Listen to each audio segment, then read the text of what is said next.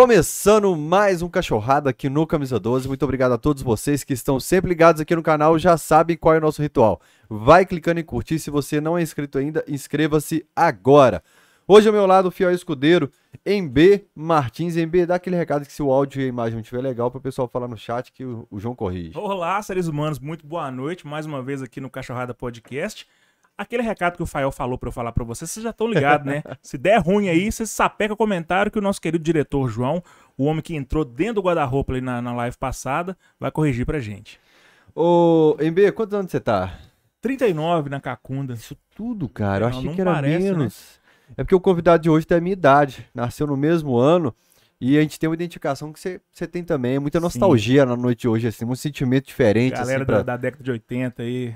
A galera. Três, É, pô, quem, quem, três oitentistas. quem aqui na mesa. acompanha o Galo já há algum tempo, hoje tem um sentimento especial. Quem tá Sim. assistindo do outro lado da telinha ali. Então, um papo muito legal. Seja bem-vindo, William Lanes de Lima. Esse é o nome? Exatamente, Exatamente. Obrigado pelo, pelo, por aceitar o convite, estar aqui no Camisa 12 hoje. Cara, é, como jornalista, a gente sempre fica assim, segurando o lado do torcedor, quando tá do lado dos profissionais, mas ter você aqui hoje na minha casa é um, é um dia muito especial pro Fael atleticano. Que isso, eu agradeço muito o carinho, né? Tô muito feliz com o convite. É, é, vamos falar que já é uma amizade já de bons anos, né? A gente tá nessa lida junto e tô muito feliz de estar aqui participando com vocês. Vamos bater um papo bacana, falar do nosso querido Clube Atlético Mineiro. Tá certo. Quem tá ao vivo com a gente, ao vivo, viu, galera? Pode mandar no chat aí, exclamação podcast, que você recebe o link com todas as plataformas de áudio para você ouvir depois o Cachorrada no trânsito, dando a geral na casa aí. Se você mandar exclamação Pix, você recebe o Pix do Camisa 12 para contribuir com a gente. tvcamisa12@gmail.com. A gente precisa pagar o cachê do Lima, que foi lá em cima, foi um valor muito alto que ele brincadeira, viu, gente? Em euro. tvcamisa12@gmail.com. É, exclamação boné, boné que está aqui na mesa do Cachorrada Podcast, você vai receber um link para comprar, um link do WhatsApp para você conversar. Exclamação pneu, você recebe promoções da Rio Claro Pneus. E já falei com você que eu sou ignorante para questão de pneu. Não só pra isso, né? Pra várias Para outras várias outras coisas, exatamente. Ontem eu entrei lá no site da Rio Claro Pneus e tem um negócio lá que você coloca assim, medida, aro. Eu não sabia que tinha stand de coisa para você Ah, você acha comprar que um pneu. pneu é tudo igual? Pneu de bicicleta, Ah, achei que você chegava lá e moto, falava, me dá um pneu. Me dá um pneu, um de doce e um de sal. É. Assim não.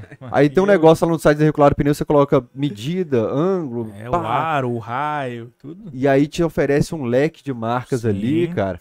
E quem é sócio do Galo na Veia tem 30% de desconto. Quem assiste o Cachorrada Podcast tem 20% de desconto. Quem é convidado do Cachorrado Lima pode ir lá em qualquer serviço, calibrar os freios, higienização de ar-condicionado, aquele negócio de. É, para deixar o carro no eixo. Alinhamento e Alinha- balanceamento. Esse negócio É. mesmo, cara, tem 30% de desconto. Aí sim. O, o Lima era pra ter só 20, eu vou arrumar mais 10 pra ele. Pode levar gostei. o postante lá, viu? Bacana, Na Rio. Claro Pneus. São seis lojas em Belo Horizonte, uma loja em Contagem e uma super loja em Betim.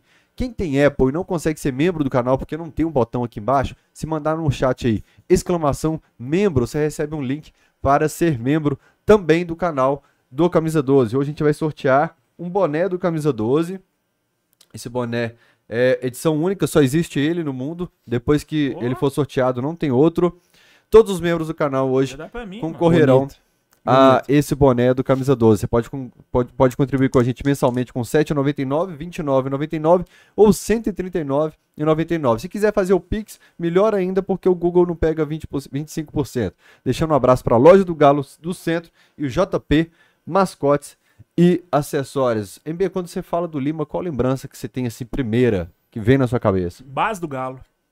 Primeira Bacana. coisa. Base mesmo? Base. Galera que subiu da base, que cria do Galo mesmo. Eu Essa é a recebi primeira uma lembrança. mensagem hoje do Tampa, que o Tampa é nossa enciclopédia. Um cara, bicho, se você perguntar assim, quem era o porteiro do Parque Municipal em 1908, quantos minutos, ele sabe. Que legal. Ele hein? falou assim, pai, pergunta pro Lima aí, qual a turma que veio de Ribeirão Preto? Da minha lembrança, somente dois não foram adiante aqui no Atlético, o zagueiro Samuel e o Samir, que era a joia. O craque, acho que abandonou o Galo e foi pro para o Furacão. Mas Veja pera isso pera- nós. pera- Pera aí, nós já vamos começar falando do Galo, do Lima no Galo? É. E o pequeno, pequeno William lá de Ribeirão. não Então vamos vamos, é, vamos lá. Os primeiros tapas na bola. É uma história já bem mais pra trás ali, É. né? Mais natural de Ribeirão Preto, né? Pai, pai mineiro e mãe paulista. Meu pai é daqui do interior de, São, de Minas, aqui, chama Delfinópolis, a cidade dele, a querida Delfinópolis. Um pouquinho para baixo de Passo. E, e, assim, desde pequeno, né, a paixão gigante pelo futebol. Comecei meus primeiros passos ali na, na escolinha do Botafogo de Ribeirão Preto. E logo após Corinthians de Alagoas, passei um período ali de seis, oito meses praticamente. E depois de uma taça São Paulo, eu vim parar aqui no Atlético. Uhum. É, onde tudo isso foi 2004, tá? São Paulo de 2004. E aí, logo após a Taça São Paulo, eu vim para cá e aí minha carreira começou aqui no clube. Né? Vivenciando, eu acho que um grupo de categoria de base muito, muito promissora naquela época, tanto é que isso veio a concluir depois, né, nos anos seguintes, mas foram anos ali, assim, muito especial com aquele grupo de garotos que estavam ali, né, nós podíamos, nos anos seguintes nós viemos a confirmar toda essa qualidade de, de atleta que teve naquele ano da base do Atlético. É, essa turma que quando você vem em 2004 Veio uma turma grande? Vem. Rafael, nós viemos Vocês naquele ano. É, o, na, aconteceu o seguinte, eu não participei porque o Botafogo no meio de, se eu não me engano, foi em março, nós jogamos um campeonato na Alemanha. E logo após esse campeonato eu fui pro Corinthians de Alagoas. E essa turma desses meus amigos na época lá, né, a geração aí 85, 86, que permaneceu no Botafogo. No decorrer do ano, fez uns amistosos nos jogos contra o Atlético, que agradou alguns meninos que lá estavam. E no ano seguinte eles vieram para cá. E eu também, após a Taça São Paulo. Então acabou que nesse desfecho nós nos juntamos aqui. E nós viemos na época, foi o Diego Alves goleiro, eu, Zé Antônio, Zé do Galo, Zé. o Samir, que era um meio campo, o César e o Tim, que era um atacante. Então nós viemos em praticamente seis atletas daquela época para cá. E desses seis aí, praticamente quatro jogaram, né? E foi uma época muito bacana, muito boa, né? Que nós chegamos num contexto de base onde o Atlético estava nessa transição de sair ali da Portugal, onde era nosso alojamento, e ir para o CT né, para Vespasiano e foi, foi muito bacana. Foi Você ainda pegou que... aquele galpão antigo da Portugal? Peguei, aquele... peguei ali, eu morei ali, pensão. é, antiga pensão, morei ali seis meses, morei ali seis meses, aí nós pegamos essa transição da, dali, né, da antiga, da pousada da Portugal, do hotel ali, pra base, pra, lá pro CT, pra Vespasiano. E foi muito bacana, uma época que, de lembrar assim, dá bastante saudade. E como é que foi essa mudança? Alguém te viu, do Galo te viu? Você chegou a fazer teste? Como é que foi essa, essa vinda mesmo? Veio, veio já para ficar ou é... veio para um período de teste? Olha, olha que engraçado. No meio de dois, no final de 2002, é, eu e o Eduardo, que hoje é genro do Marcelo Oliveira, que jogou também no Atlético na uhum. base, hoje é treinador, tá até no Coimbra Sub-20, jogou no profissional, o Edu. A gente, nós somos de Ribeirão Preto. E na época, os nossos empresários levou a gente para o Cruzeiro para fazer um teste. Aí nós ficamos de setembro até dezembro no Cruzeiro sendo avaliado. E o nosso diretor na época lá era o Alexandre Barroso, ele estava no lugar do Faustão. O treinador do Júnior era o Ney, o Emerson Ávila no, no juvenil. Ney e nós. No, o Ney Franco. E nós fomos com idade de juvenil ainda. Eu estava no meu último ano, o Edu acho que ele é um ano, mas eu não tenho, não tenho tanta certeza, mas o Edu acho que ele é um ano mais novo que eu. E nós ficamos nesse período de teste, nós passamos no teste no Cruzeiro na época. Só que no final do ano, quando nós fomos dispensados para passar Natal e Ano Novo em casa, teve a troca de gestão. E aí todos os atletas que o Barroso tinha captado e levado para o Cruzeiro foram dispensados. Caramba. Na volta do, do, do Faustão. E aí eu, né, automaticamente voltei pro Botafogo, fiquei lá, que é onde aconteceu essa história que eu acabei de contar, uhum. né? Joguei um, um, campeonato na Alemanha, o pessoal gostou lá do Corinthians de Alagoas, me levaram para lá, e os meninos que continuaram vieram pro Botafogo, pro Atlético no começo do ano. Eu joguei a Taça São Paulo pelo Corinthians de Alagoas, e nessa captação o pessoal do, do Atlético me, me observou e uhum. gostou muito. E por coincidência, foi o Alexandre que me puxou pro Atlético. Alexandre Barroso, que já era treinador do Sub-20 do Galo naquela época. Então, assim, a gente já tinha trabalhado na época do Cruzeiro, aí as coisas. Acabou que fechamos aqui no Atlético, deu certo e eu vim pro Atlético. onde minha vida começou aqui em BH, no Atlético. Que era pra ser, né? É. A comissão básica do Cruzeiro, de base do Cruzeiro era boa aí. Não sei se Era. Foi uma comissão muito boa, cara. Tinha uns trabalhos muito bons, assim, na época até. é, Nossa, consigo pontuar aqui vários, né? O, o Júnior do, do, do Cruzeiro naquela época, aquela geração ali do Guilherme? Guilherme, aqueles meninos ali do, do, Rodrigão Zagueiro, aquela turma lá, a geração acho que foi muito até vencedora na época, né? Eu lembro que o treinador era o Luxemburgo. Eu não cheguei a, a participar, porque eu tava né, no contexto dos meninos do, do, do Sub-17 ainda, mas eu acompanhei o, amisto, o jogo treino deles lá na Toquinha. Na época, com o Vanderlei o pessoal do 20 do time do Ney. Nossa senhora, era o Maxwell. É, tinha um meiazinho também lá, muito famoso na época. Não vou lembrar o nome dos meninos. Mas assim, era um grupo muito promissor. Já Uma geração muito sua boa. memória por lembrar de datas, períodos, fiz Nossa. isso, foi aqui. Algumas coisas assim da minha época marcaram muito, eu consigo lembrar. Mas meu pai que é, pra- é bom pra data, aí eu não sou tanto. Ah, não. Tem que trocar ideia com o Fael, os dois, porque. eu- Nossa, Meu é pai é assustador, Fael. Meu pai fala data e horário das coisas assim, ó, exata. É É muito absurdo. absurdo. Beijo geração. Hã? A gente O falou, Guilherme. nós citamos aqui. Ele é, então, eu acho que ele era. Ele foi um pouquinho antes. Que o Gui, se eu não me engano, ele guia na gera, ele é 0, é 87, não é? Não tenho certeza. É, o Guilherme acho que tem 32 anos. É, eu, acho que o Gui é tem mais novo. 32. O Gui é um pouquinho mais novo, se eu não me falha a memória. Você chegou a trabalhar com ele aqui no Atlético também. Peguei, peguei em 2013, quando 12, 13, quando ele chegou, nossa senhora. Guilherme é apresentado dia 25 de março de 2011. É, Presente. Exatamente, Presente de 2011. aniversário. 2011, Foi exatamente. no dia do aniversário Trabalhamos do Galo. muito. 88. 88, Ah, Guilherme. 88, tá vendo? Mais um ano. Eu, eu sempre É. assusto quando eu vejo a idade do Guilherme. A nossa, é, eu não sabia se era dois anos ou três anos a nossa diferença. É isso mesmo, 88, Gui.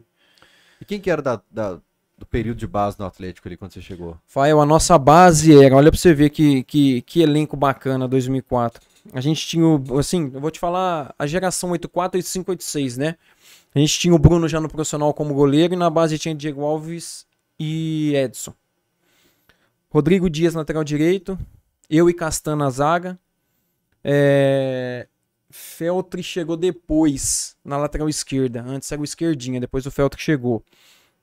Os dois volantes eram Rafael Miranda e Zé Antônio. Os nossos meias eram Tio, Renan. Renan.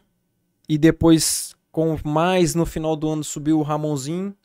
Ramonzinho, se eu não me engano, também ele é 8-8, que é, ele subiu depois, né? Até por causa da idade. E na frente também, já mais no final, tinha Éder de Leão, Éder Luiz. é, quem mais? Aí já no contexto, já no finalzinho, no contexto do profissional, chegou o Éder Luiz também. Quer dizer, eu tô te falando de um time aí que foi praticamente a base campeã 2006, né? Uhum, verdade. Você Quem vê, que passou? Que acho que foi o João Leite que a gente forte. falou sobre a falta de utilização de peças da base. E esse ano a gente É. utilizou a base inteira, né? no- é. Não, e assim, Não, você pega já no contexto do profissional que tinha a idade pra jogar no 20 também, ó, já tava no profissional o Quirino, né, o Bruno que eu já falei, o Quirino, o Renato. Quirino aí já ver. tava bem pisando, pisando Já, sempre no profissional. já né? tava assim, então tudo menino que tinha da nossa idade, né? Tudo 85, 84. Olha pra você ver que geração. de- no final de 2005, quando essa rapaziada começou a ser aproveitada, você vê que o time deu uma encorpada melhor. foi. O Paulinho Talvez devia ser muito novo também nesse, nesse ano, não? Não, o Paulinho, Paulinho não, não, não, o? Paulinho já tava. É, o Paulinho, se eu não me engano, é já geração 82, 81. Ah, não. se eu não bem- me engano. Nossa, bem abaixo, então. É. É. Essa, essa, isso que você falou, a gente no finalzinho de 2005, não sei se vocês vão lembrar aqui que teve aquela troca da direção nos últimos cinco jogos nossos que eles tiraram boa parte daquele elenco que tava aqui, né, e colocou a molecada pra jogar. Se não me falha a memória, ficou daquele elenco grande que foi montado, né, daquele, pô, se eu pegar no papel aquele time lá, pelo amor de Deus, você não tem como não cravar o Atlético campeão brasileiro aquele ano. Só, né, cara renomado, cara com histórico vencedor nos clubes e infelizmente coisas do futebol não deram certo aqui, mas é, aquele ano nós pegamos os últimos cinco jogos, nós pegamos o Paysandu fora de casa, ganhamos 2 a 0 lá no Mangueirão, um jogo extremamente difícil. Saímos contra o, Figue... o Fluminense lá em Volta Redonda, o Fluminense em segundo, jogando Libertadores, nós ganhamos de 3 a 1 Viemos em casa contra o Curitiba, naquela expectativa do torcedor já lotando o Mineirão, né? Aquela empolgação da molecada. Que realmente, assim, né? Por a gente já ter tido um contato, ter jogado junto em 2004, aquilo ali nos fortaleceu muito profissionalmente, né? E aí pegamos o Curitiba, pegamos o Curitiba em casa e ganhamos de 1 a 0. Aí foi aquele, né, aquele alvoroço aqui em BH, os meninos da base, realmente, né, com uma experiência gigante, porque matematicamente a gente, né, conseguindo as vitórias, a gente sairia do rebaixamento, que foi o que quase aconteceu. Uhum. E aí vem o jogo do Vasco, que é o penúltimo jogo antes, né, da, Acho que o último foi daquela Juventude. final Juventude. E aí acontece aquela situação, né, do Romário perder pênalti, Uhum. o Bruno pegar a pênalti dele, pênalti. e tem o gol anulado do Pablito, né, que se eu não me engano foi até um absurdo o gol Pablito anulado Renato. dele. Foi- foi acho que foi o Renato que fez o gol. anulado. Pablito ou Renato? Eu acho que foi o Eu Pablito, não foi? Eu, eu- O Renato. eu acho que foi o Renato. É. Foi o Renato. Ah, não, não é. A cabeça Porque eu não lembro que eu até fiquei com birra dele, que eu perdi um tropeiro e uma cerveja nessa hora. Eu julguei É. pro alto. Falei, ah, É, eu não, assim, eu não consigo, não lembro né? mesmo. Assim, eu sei que depois ainda, né, desse jogo, foi o jogo nosso lá na, né, matematicamente, o jogo que nos rebaixou, e logo depois a gente rebaixado, a gente foi lá contra o Juventude, lá em Caxias, e ganhamos de 4 a 1 né? Uhum. E o que me marcou muito naquela trajetória, dois momentos, assim, que, que realmente eu entendi realmente onde eu estava, o momento que eu estava vivendo, a importância de, de tudo aquele momento na minha carreira, cara. Foi o rebaixamento em casa, que a torcida, né, quando a gente sai de campo, a torcida grita o nosso nome Uhum. E reconhece o esforço daqueles meninos do clube, né? Aquilo ali a gente foi um, foi um acolhimento, assim. Cara, só quem viveu ali sabe o momento especial que foi. E mesmo rebaixado contra o Juventude, a gente ganha o jogo e quando a gente volta lá no, no em no aeroporto, uma multidão, cara, agradecendo o que a gente tinha feito e depositando aquela esperança gigante nessa garotada, né, que possivelmente subiria o time no ano seguinte e foi o que aconteceu, né? Nós subimos e até a chegada do professor Levi foi muito difícil. Nós tivemos um início de ano um estadual muito complicado. Mas logo depois que ele chegou, as coisas encaminhou. Nós ficamos em em intertemporada lá em, em Itu. E aí, cara, na volta foi, foi lindo. A gente. Hora que as coisas engrenaram, que a gente entendeu, a galera abraçou mesmo o trabalho do Levi, teve um entendimento do que ele queria mesmo como grupo, como nosso trabalho. Aí, cara, a gente já ia pro jogo já tentando descobrir quanto que a gente ia ganhar, de 2, de 3, de 4, É. porque foi lindo, foi sensacional. Acho que nas imagens, um vídeo que tem na internet, eu fui num especial da Rede de Minas. A hora que o juiz acaba o jogo, você é um dos caras que mais chorou dentro de campo Nossa. ali, né? Aí eu, eu brinco muito assim, né, cara? É, é- ma- é- existem coisas que marcam, né, na vida da gente, cara. E assim, o Atlético foi o clube que eu mais trabalhei na minha carreira toda, né? Foram sete anos aqui dentro, né? E não tem jeito, cara, de falar que você não se identifica com o clube, cara. Assim, eu tenho lá hoje, eu tô, voltei pro clube agora, né? Já numa outra função, no outro planejamento de carreira ano passado, em setembro. Eu tenho amigos até dentro, até hoje dentro do clube, né? O pessoal da portaria de segurança, o pessoal do apoio, o pessoal que compõe o grupo do profissional até hoje, né? né, O seu Bel, o Ligeirinho, enfim, uma galera toda. E assim, não tem como eles não lembrar daquela época, cara, porque foi muito emocionante, cara. Assim, e realmente é um choro de muita tristeza, cara. Um choro de muito pesar, de sentimento de que a gente poderia ter feito. E não conseguimos pelo tempo, né? Se a gente às vezes tivesse conseguido um pouquinho antes de cinco rodadas, às vezes as coisas poderiam ter sido diferentes, mas enfim. Eu vejo hoje da seguinte forma todo esse contexto, sabe, Rafael? Eu fico muito feliz de ver a grandeza do Atlético hoje e, e eu compartilhei isso daí com ano passado com a diretoria, né, com, com os contatos que eu tive com o pessoal lá e eu fico muito feliz de ver porque eu vejo que o alicerce que foi feito ali na base em 2006, né, com aquela garotada subindo o time, nós subimos campeões, né, né sem, eu acho que foi um título incontestável da nossa parte dentro de campo, nós subimos com crédito mesmo. Então eu falo que o alicerce muito desse sucesso hoje foi ali, cara, construído ali com a gente, os meninos da base, os meninos que vestiram a camisa e subiram o time, né? Então eu fico muito feliz e orgulhoso de ter vivido esse momento, que foi um momento que me tocou, um momento que, né, Uhum. que foi um momento importante da minha carreira, da minha projeção nacional e eu fico muito feliz. Eu tenho um orgulho imenso desse momento. Você tava lá? Você- eu tava. Você chorou, xingou ou cantou? Cara, vou te dar um testemunho que eu não chorei lá no campo. Eu morava em Ouro Preto na época, aquele negócio de fazer van, que a gente sempre fala aqui. E saí assim, sabe, com aquele pesar e fui pra casa, voltei para Ouro Preto de van, cheguei em casa, liguei o rádio, eu tô escutando. Aí o seu nome, seu bairro, ah, um cara chorando lá. Como é que você chama, amigão? O cara falou, eu chamo o Reinaldo. Você chama Reinaldo por causa do rei? O cara falou, é. E seu filho, que é o nome dele, é Guilherme. Mas é por causa do Guilherme, atacante é. Aí, mano, nessa hora, meu nome é Humberto, por causa do Humberto Ramos. Que legal. Mano, o cara falou isso e nessa hora aí eu lembrei de tudo e meu pai, minha mãe, minha família. Puta, ali eu desabei, velho. É ali muito... foi mesmo que caiu a ficha. Eu falei, velho, eu, fa eu falo, eu falo assim, né, que o tanto que marca a vida, né, da- das pessoas, essas, essas coisas assim, é, pra você ver, eu saí depois, né, eu fiquei essa primeira passagem, fui vendido pra Espanha, voltei, tive mais uma segunda passagem, e aí saí, né, Portuguesa de Desportos, né, Ituano, não nessa sequência, mas, né, eu Uhum. rodei bastante aí, né, até mesmo na Espanha, depois eu voltei pro Atlético, enfim. Até hoje, você vê, eu tive três anos praticamente de final de carreira aqui no América Mineiro. Cara, até hoje na rua onde eu ando é Lima do Galo. É, Lima do Galo, não tem jeito. Marca, é uma essa marca. galera, é essa galera que impressionante. você falou assim, aí que subiu, todo mundo do Galo, pô. E assim, Galo, é, um- é uma coisa assim, você ver aí, tamanha identidade, né? E olha pra você ver, nós estamos falando de mais de quantos anos, né, dessa marca. E assim, e marcou mesmo. Uhum. Então aquela geração mesmo lá, é pra você ver, o Fael, a gente tava falando agora há pouco aqui do Rafa, do Rafael Miranda. Tanto que marcou, né, aquela situação da vovó dele, né? Uhum, Até Que hoje. Foi eu- até hoje, é o cara, xodó da como, vovó. O xodó da vovó, o Rafa. E assim, é uma coisa que a gente brincava internamente entre nós jogadores, cara. E assim, é muito especial, bicho. Uhum. Essas coisas que marcam a vida da gente, não tem como a gente não carregar. cara. É. Carrega com muito orgulho essas marcas e. Rafael Miranda tem uma mágoa de vocês aí, que vocês pegaram a cueca dele e colocaram num cabide de apresentação pra todo mundo lá. Sumiram, sumiram acho, uma camisa dele. A cueca tava lenhada? Não, Não, mas a ele cueca tem- autografada por todo mundo. Ele tem, no... Rafa não pode ter essa marca. Ele falou que tem a cueca autografada, que vocês pegaram a cueca dele e ficaram autografando na vestiário. Pô, essa cueca vale Olha dinheiro, pô. É, pô. Vale, é pra você ver. É uma situação muito engraçada. A gente tinha uma, uma brincadeira no clube, cara, que o Rafa era muito. O Rafa é um, um ser extraordinário. Eu amo ele, cara. Ele ia treinar, cara, de chinela havaianos, tem assim, muito. Aqueles caras largados. Não, aí, né, e virou moda, né? Ele chegava no CT lá, na hora que ele ia pro campo, sai a galera correndo no vestiário, pegava os cabides, já pendurava cueca, meia, camiseta, colocava lá no meio do, do vestiário, assim, ele chegava, ah não, bicho, de novo. Ah, quase todo dia era ele. Aí teve um dia lá que os caras isso daí com a cueca dele. Ela falou, não, vamos pegar aqui, vamos assinar. Não, mas é caída demais a cueca dele. Tinha como, não. O Rafinha é sensacional. Disse que era aquelas cuecas com a entrada lateral, Não, assim, não usa sabe? mais não, pô.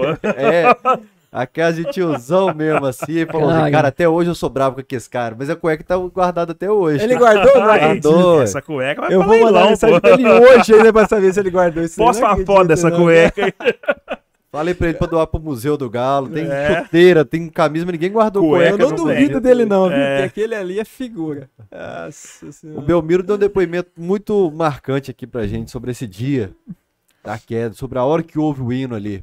Vocês esperavam que, que a torcida fosse xingar, protestar, que a torcida fosse embora pra casa calada? Como foi na hora que você escutou o vencer, vencer? Rafael, eu, vou te, eu te confesso que assim, ó, eu imaginava um tipo da, da, da torcida ser uma reação de, às vezes, de cobrança. É, porque é uma tristeza, né, o rebaixamento. Não tem como falar que não é. Até por tudo que envolve, né, financeiramente, a estrutura do clube, enfim. E eu não imaginava aquela reação do torcedor, cara. Eu sabia que pela paixão do torcedor, eles iam ter um tipo de reação, mas te falar que eu imaginava que os caras iam cantar o hino do clube, ia ser uma saída de campo com o apoio do torcedor, reconhecimento do torcedor por aqueles meninos, por nós, cara. Te confesso que eu não imaginava, não imaginava mesmo. Por isso que eu falo muito, muito que o meu choro ali foi justamente por isso. De ver o tamanho do sentimento do torcedor e já por ter o entendimento lá na base que eu aprendi da importância que era vestir essa camisa. E quando, né, meu primeiro ano, diante de uma torcida, né, apaixonada, de um, vestindo a camisa de um grande clube, num cenário nacional, e você ter uma, né, um- uma tristeza daquela ali, cara, não tem como. Não tem como você não se emocionar, você não viver aquele sentimento do torcedor. Então, por isso que é a identificação minha, né, com o clube é muito grande, e com aquela galera que viveu tudo aquilo ali é muito grande, não tem jeito. É uma paixão que, que move mesmo, mexe muito com a gente. Aproveitar que nós estamos nesse assunto, que a gente vira essa página de uma vez. É. Você olhando hoje, 15 anos depois, 15, né? Por aí. É, É. exato, é Sei lá, 15 anos depois, 17 anos. 17 anos, olhando de fora, você consegue listar quais foram as causas, o que, que aconteceu, o que, que levou a, a chegar num ponto que já não tinha mais volta. Porque 2004 já foi no último jogo. Foi namorando É, ali. O Galo foi namorando a segunda divisão muitos anos, né? E tinha uma 2004 entrevista contra do São Ricardo Caetano. Guimarães falando assim, ó, já tentamos trazer cara consagrado, menino, cara que quer mostrar serviço. Nós tentamos tudo, nada deu certo nos É. últimos anos. É difícil falar, sabe? Assim, falar, "Ah, foi por esses motivos. Muito difícil falar. Mas nesse tempo que eu, que eu vivo o futebol, vamos falar que profissionalmente foram quase 20 anos, eu não consigo ver uma coisa assim, ó, que assim, ó, o primeiro passo para dar errado é a questão de salário. Segundo passo para dar errado é a, é a sintonia da diretoria com os atletas.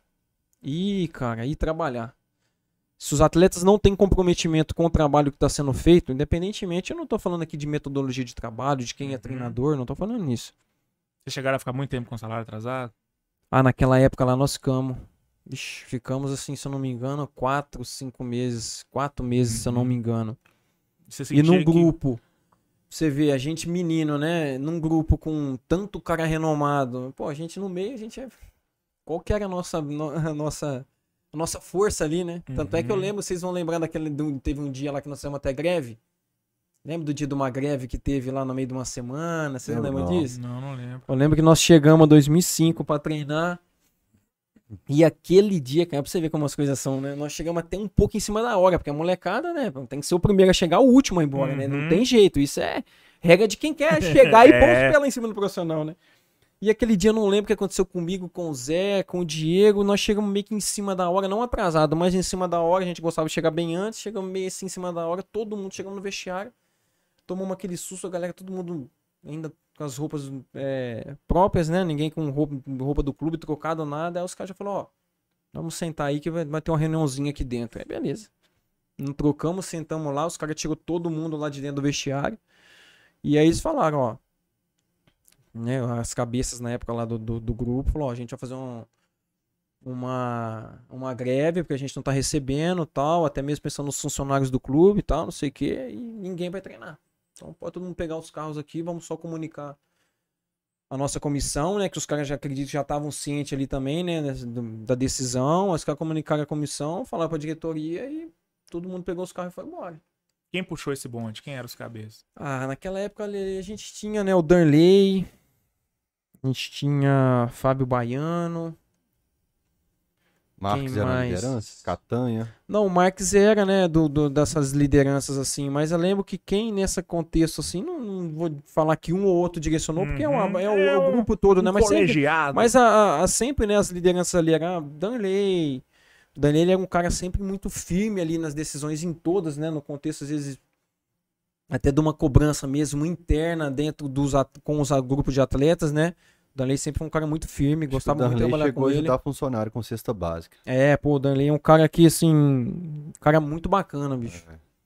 E teve esse, né, essas, essas- é, foi, Euler. foram esses caras Euler assim, tava nesse time, né? o Euler tava também, o Fabre, Marques, Fábio, Fábio tava. Júnior, se eu não me engano, Fabre, Uhum. Fábio Baiano, Amaral. Fábio Júnior no time que caiu, não. Fábio Júnior não tava? Não, acho que o Fábio Júnior tava antes, não. No ano, ano, no- ah, eu não lembro. Eu, Fábio acho Júnior que não caiu, tava, hein, não. Fanhão?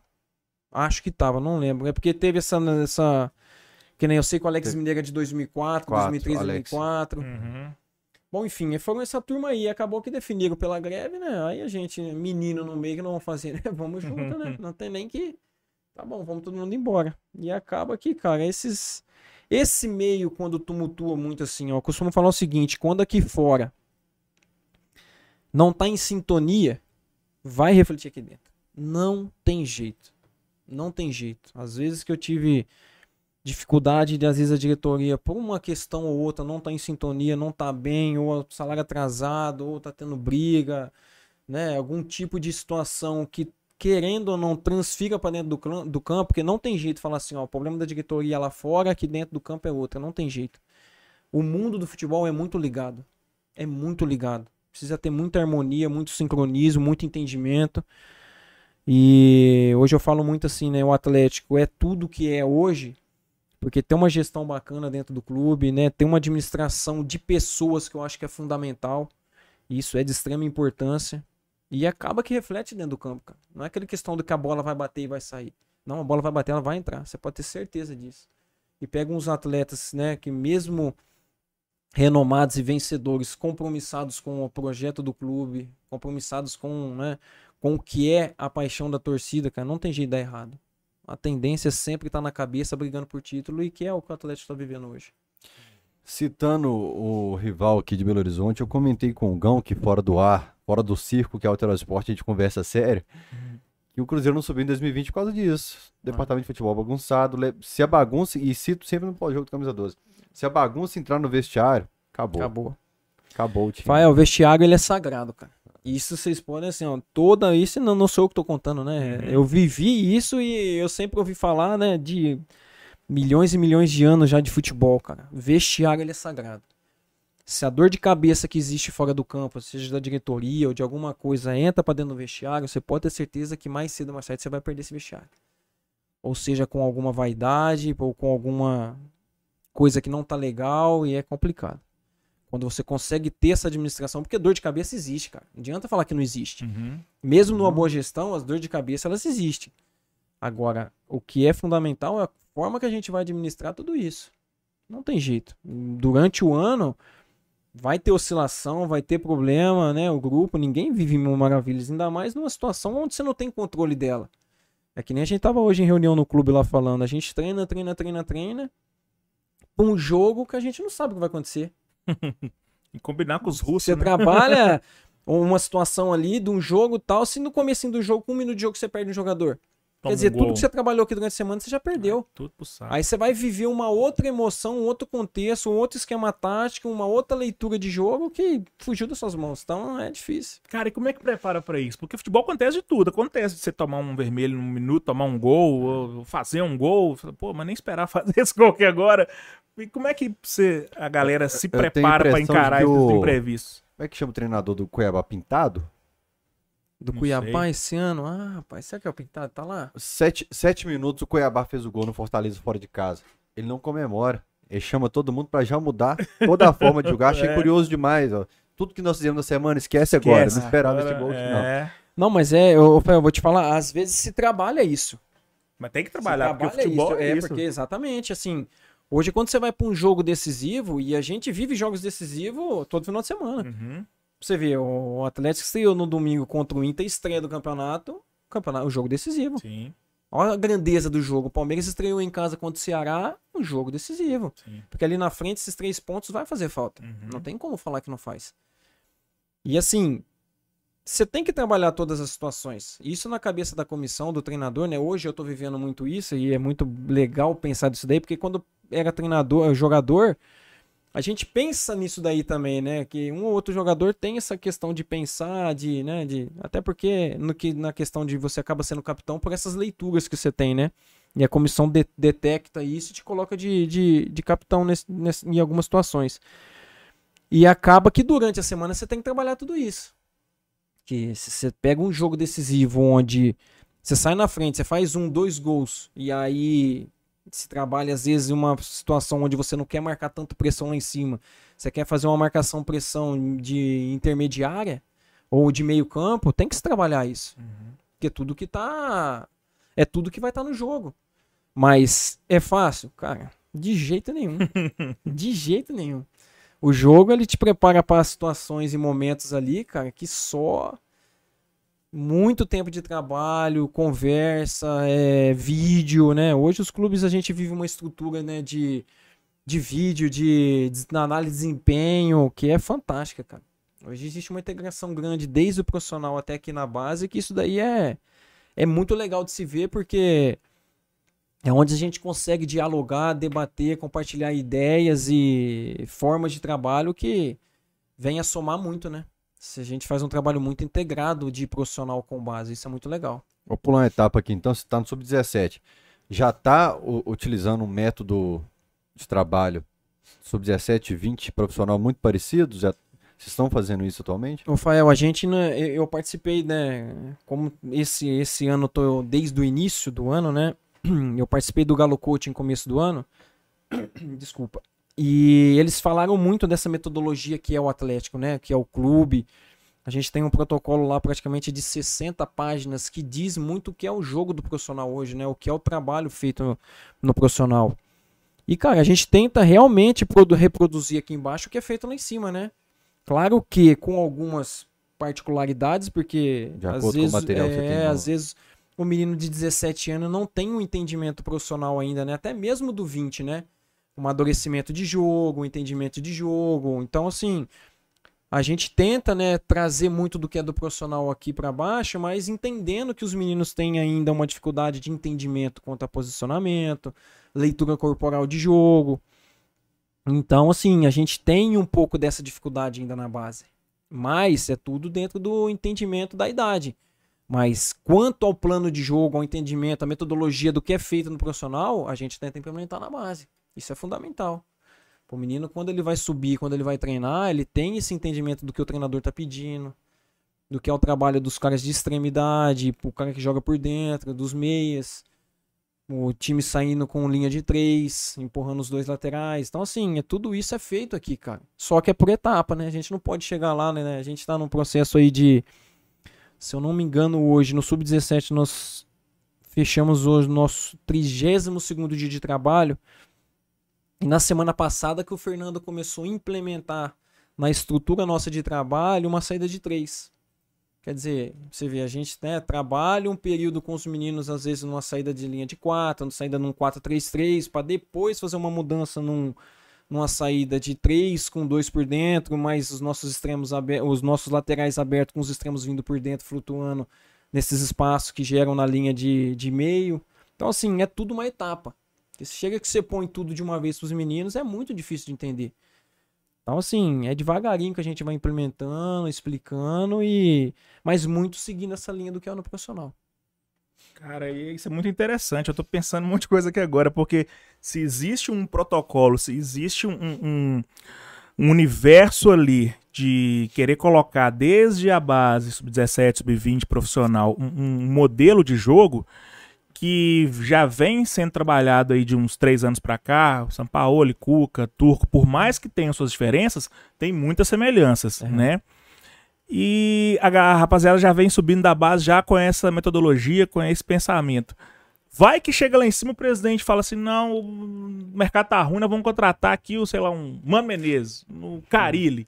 Velho, derruba todo um trabalho que vem sendo construído. Isso é uma coisa é legal. Efeito borboleta. Isso é uma coisa legal porque assim, ó, hoje eu vejo lá dentro do Atlético o seguinte: independentemente do treinador que vir, ele tem um protocolo aqui do clube. Uhum. Porque isso é uma identidade do clube hoje. Sim. Que é muito legal. Porque não adianta, o Atlético não tem jeito de ser um time passivo dentro de campo, uhum. um time que uhum. não agride. Nunca foi, né? Sem, nunca foi, não é histórico do clube. É. O Atlético é um time que joga em cima, joga uhum. agredindo com bola e sem bola. Sim. Hoje a gente, assim, a análise que eu faço do time do Galo hoje, para mim é sensacional de ver. E eu gosto de ver o jogo do Atlético justamente por isso. O que me chama muita atenção no Atlético é exatamente o quanto a nossa linha de ataque consegue ferir a, linha defensiva do, do adversário. Cara, pode ver, o Hulk pega na bola, cara, é sempre né, nesses lances que a gente consegue fazer uma quebra de marcação aqui atrás, quando os caras vêm no, fazer uma marcação nossa linha alta, que a gente sai jogando.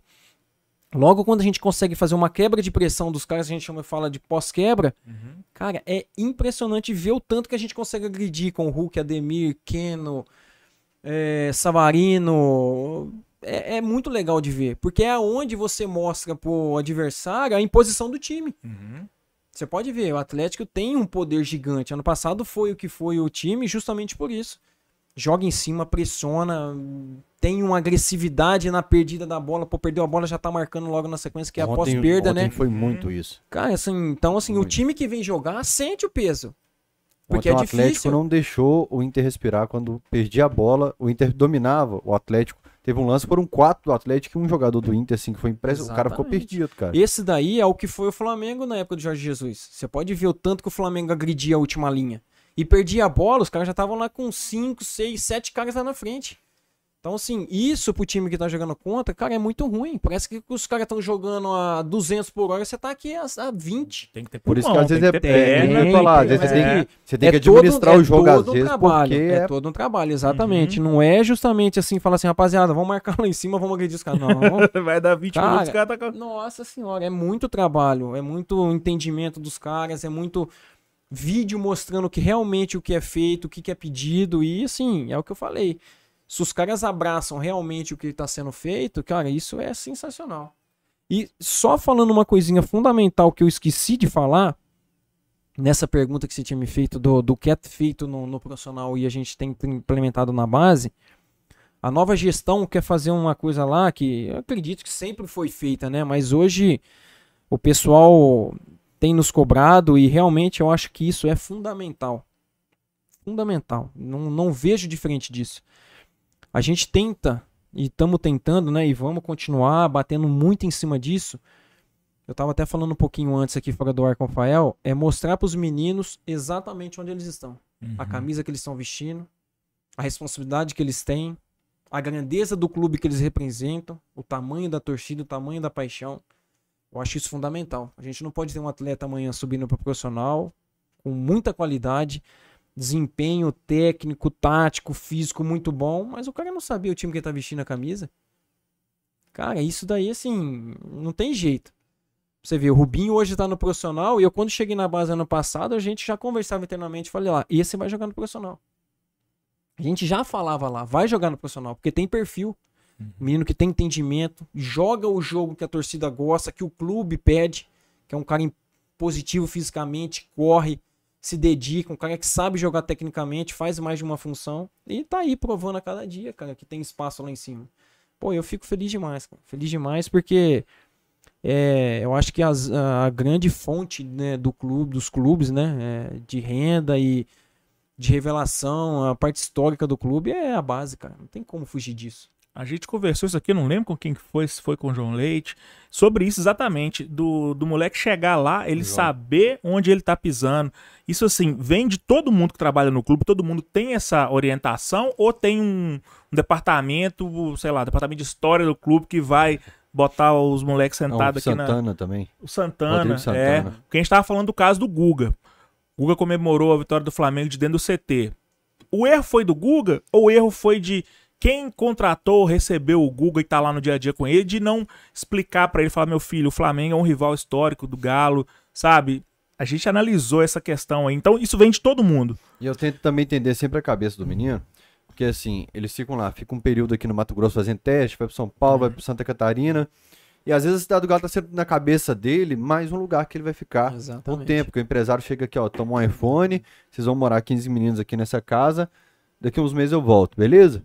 E o cara não tem ali todo um apoio de... de- Então entenda um pouco o lado do menino às vezes, assim, você fala, Exato. nossa, esses meninos são tudo cabeça fraca, mas tá tendo uma base pra pra que ele tenha isso? Ô, Rafael, isso daí assim é fundamental, porque existe várias situações que pode acontecer. Por exemplo, a gente tem lá, desde os menininhos lá dos 10 anos de idade, que já tem um desenvolvimento, né, um, todo um trabalho já mostrando o que é o Atlético para ele, e o, e o clube é, tem feito coisas bem legais, cara. Pra você ver, esse final de semana, a nossa categoria, o clube, né, a nossa diretoria, né, disponibilizou um ônibus pra galera ir pro jogo, pros meninos pro jogo. Pô, eu achei sensacional, Eu cara. achei de menino da base lá. Cara, eu achei sensacional. Isso é muito legal, cara. Sim. Porque eu gostava de ir no, no jogo na minha época. Uhum. Eu não lembro de cabeça, e isso me, uma coisa que me chateia agora aqui, se o clube disponibilizava, mas eu acho que na minha época já o clube, a nossa diretoria da época, disponibilizava ônibus pra gente ir.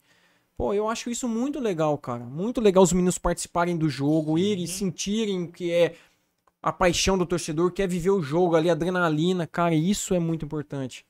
Alinhado a Demais, tudo importante que a gente já faz durante o dia no clube. Né? A gente, como treinador e hoje educador também, a gente apresenta para os meninos dia a dia lá. A gente vive um- uma pressão com eles exatamente o que eles estão vivendo lá em cima. Num contexto ainda sem torcida, mas rapaz, a gente Uhum. fala, rapaziada, lá em cima é o contexto é esse. O pau canta. Lá não tem dessa. Vocês vão errar, vocês vão ser cobrados e tem que ter personalidade. E se tem um entendimento, fica mais fácil. Não, Não. tem jeito. Não tem mais o rodízio de gandula, agora é gandula da federação, né? Não tem. Porque antes você já foi gandula? Não fui, Fael. É, não tem, um- tinha um rodízio da meninada que ficava É olhando mesmo? pra arquibancada assim Cara. e Não, tal. olha pra agora- você ver, não sabia, cara. Que É. legal. Agora, de vez em quando, eu tô... ontem eu vi muito menino da base lá. É, então, pra você ver, tá indo ali. assim os meninos lá. Isso, cara, eu acho sensacional, cara. Eu acho que assim, meio a tudo que a gente já vem fazendo que o clube vem pondo, né? Quando a palestra, né? A vídeos do clube, dos, dos ídolos, dos- da, da história do clube, né, cara? É, pô, a gente tem ali vários ídolos ali, caras que são, poxa vida, são Então. ídolos com, com todo o peso da palavra, Sim. né? Meu? Que história linda que fizeram no clube aí, recém. Tô vendo o quadro do Ronaldinho Gaúcho, poxa vida.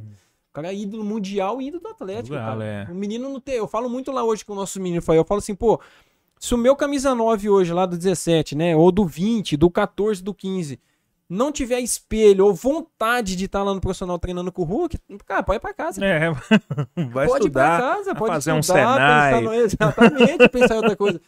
Cara, se o cara não tiver prazer, os meninos, fala pros meninos da zaga, né, que foi a minha função onde eu joguei, fala pra eles, cara, se vocês não tiverem vontade, né, a gente usa uma outra expressão lá que eu não vou usar aqui, mas...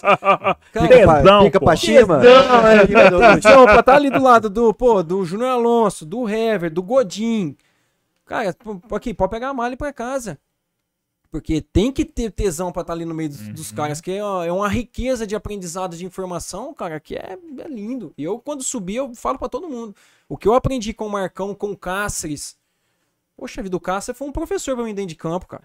Professor pra mim dentro de campo. O cara é sensacional. Eu falo com ele até hoje. Jogava muita bola. Até hoje eu falo com ele. E assim, é isso que faz né, um momento especial pro menino que tá subindo.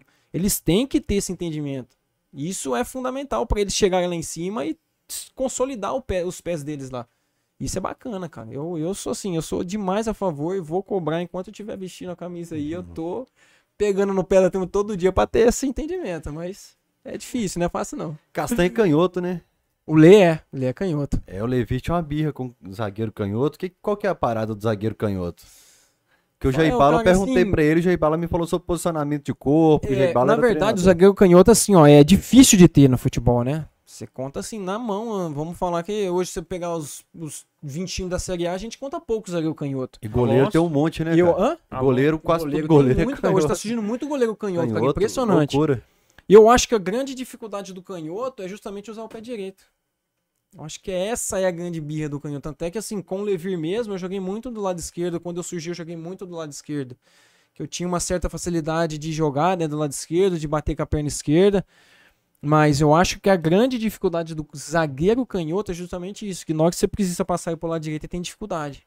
O canhoto tem mais dificuldade de usar o pé direito do que o destro tem de usar o pé esquerdo? Exato. Ah, Exato. E o Alonso sai com tranquilidade. Cara, o Alonso eu gosto muito dele. Apesar de ser um zagueiro canhoto, assim, ele, né, tecnicamente ele é muito bom, cara. Muito bom o zagueiro, que, assim, me chama muita atenção pelo nível técnico dele. Gosto Ai, muito. A impressão que eu tive ontem é que o- ele passou mais confiança pro Natan no jogo. Eu senti o Natan mais confiante ao É, já lado. jogaram É, junto, jogaram né? um ano assim, junto, eu querendo ou não, o ano que eles tiveram dá muita tranquilidade pra, pra, pra dupla, né? Vamos falar assim. Porque, é, Fael, não tem jeito, ó. Dupla de zaga. Às vezes uma dupla de volante que hoje é Alan e Jair. e Jair. Uma dupla de atacante, às vezes, hoje não tem dupla de atacante, né? Porque se joga hoje com dois extremos e um centroavante, mas eu falo muito assim, né? Dupla de volante, dupla de zagueiro. Tem que ser casamento, cara. Tem que dar certo. Porque isso, cara, faz uma diferença absurda dentro de campo. O cara sabe na hora que ele vai dar o bote, que o outro tá fazendo a cobertura, o cara tá sem segurança. Fala, pô, eu vou sair pra cobrir ali, que eu sei que o cara tá nas minhas costas. Uhum. Tá Apesar me que o Alan tem um amante, que é o Otávio. Ele tem um casamento com o Jair, mas a amante dele casou sem. É, eu vou falar que esse.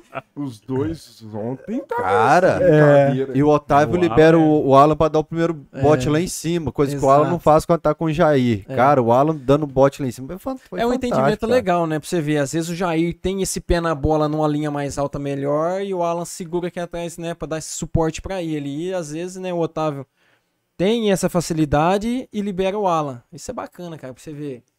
É um entendimento muito legal das linhas, né? Do entendimento dos dois jogarem. Agora, falar dos três aí pra jogar é. Faz o raio-x, então, de volância e zaga do Galo aí, na sua visão, de treinador e, e- ex-atleta profissional. Você fala como pra. De tudo, raio-x de peças, de encaixe, Godin, pô, você tem um Godin, cara. É. Quatro Copas do Mundo, gol em final de Champions League, no banco e vai acontecer de você deixar ele no banco e não tem jeito. Você tem um Hever, colecionador de taças, que você jogou Muito. aqui com ele também.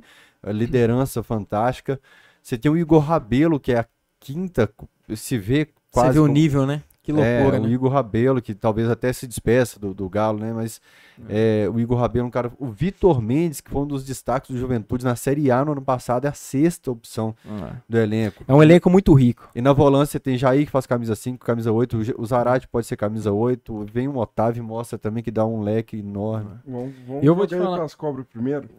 vai brincar agora de Rafael Miranda, que vai analisar. Ah, é? tudo que você tá Rafael. Miranda virou o nosso PVC do Instagram. É, o Rafa podia ter vindo comigo, colocar ele aqui do meu lado aqui pra gente começar a dialogar, que ele virou agora comentarista, né? Nossa, o Rafa, ô Rafinha. Mas, cara, eu gosto muito. É assim, goleiro pra, gente, pra mim ali, né?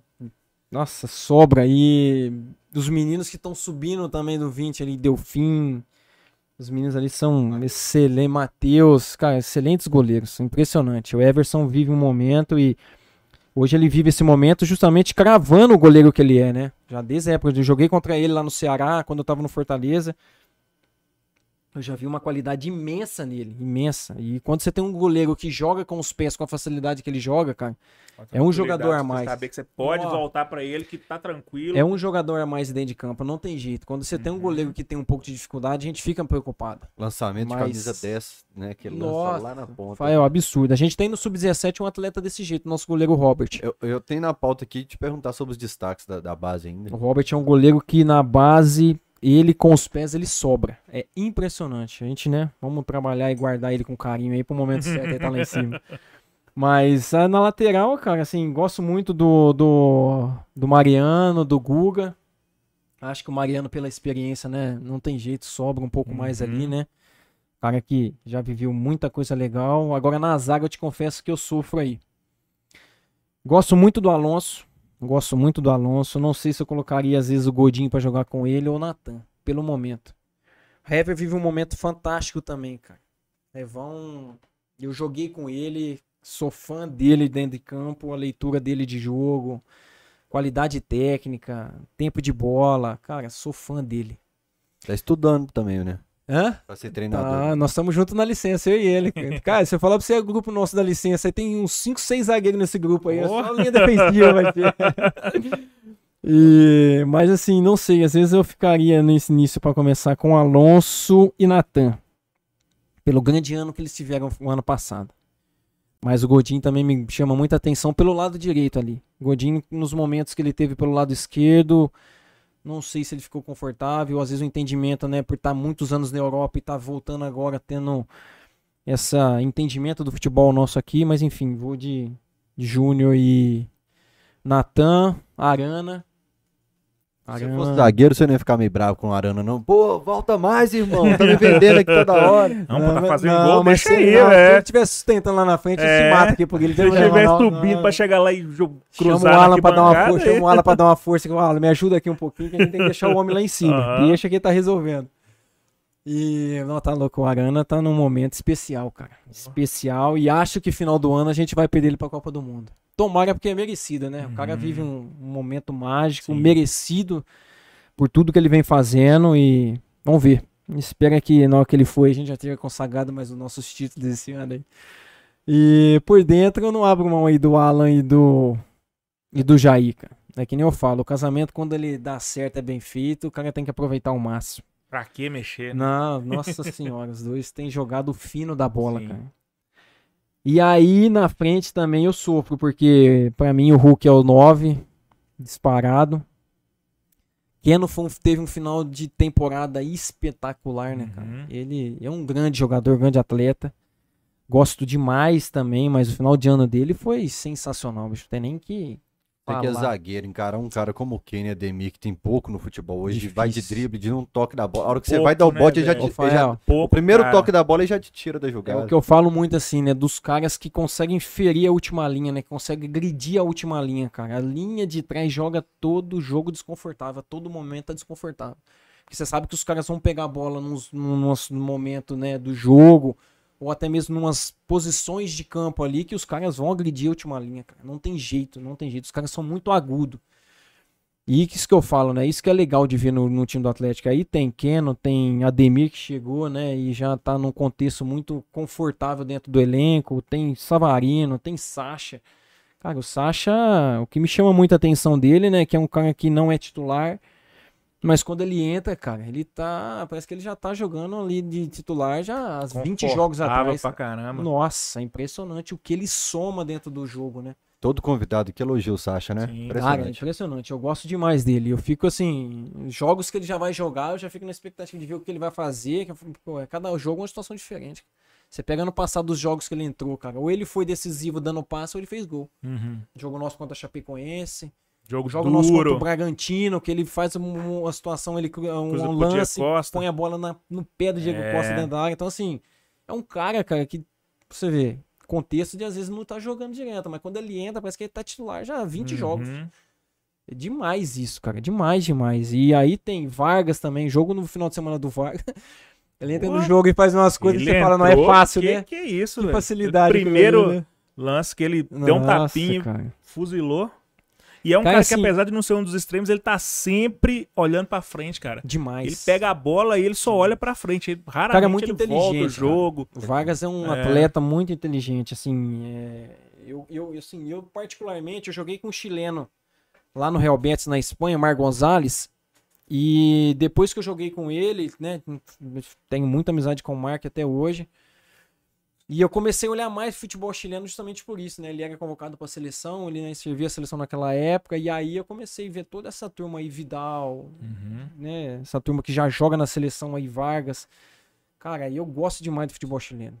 Muitos bons jogadores, eles não são assim fisicamente aqueles caras altos, aquela posição por estatura ou condição física, mas tecnicamente são muito bons jogadores, cara. E o Vargas pra mim é é camisa 10 gênio de bola. Ele substitui Nacho, Keno, Ademir e Hulk. Ele Não, pode você vê, eu, eu tava falando desse contexto, eu até falei do Nacho ainda, né? Que é, É. outro cara também que. Cara, eu, vi- eu gostava muito dele já assistindo os jogos do River, né? Eu falava, pô, que cara diferente, cara.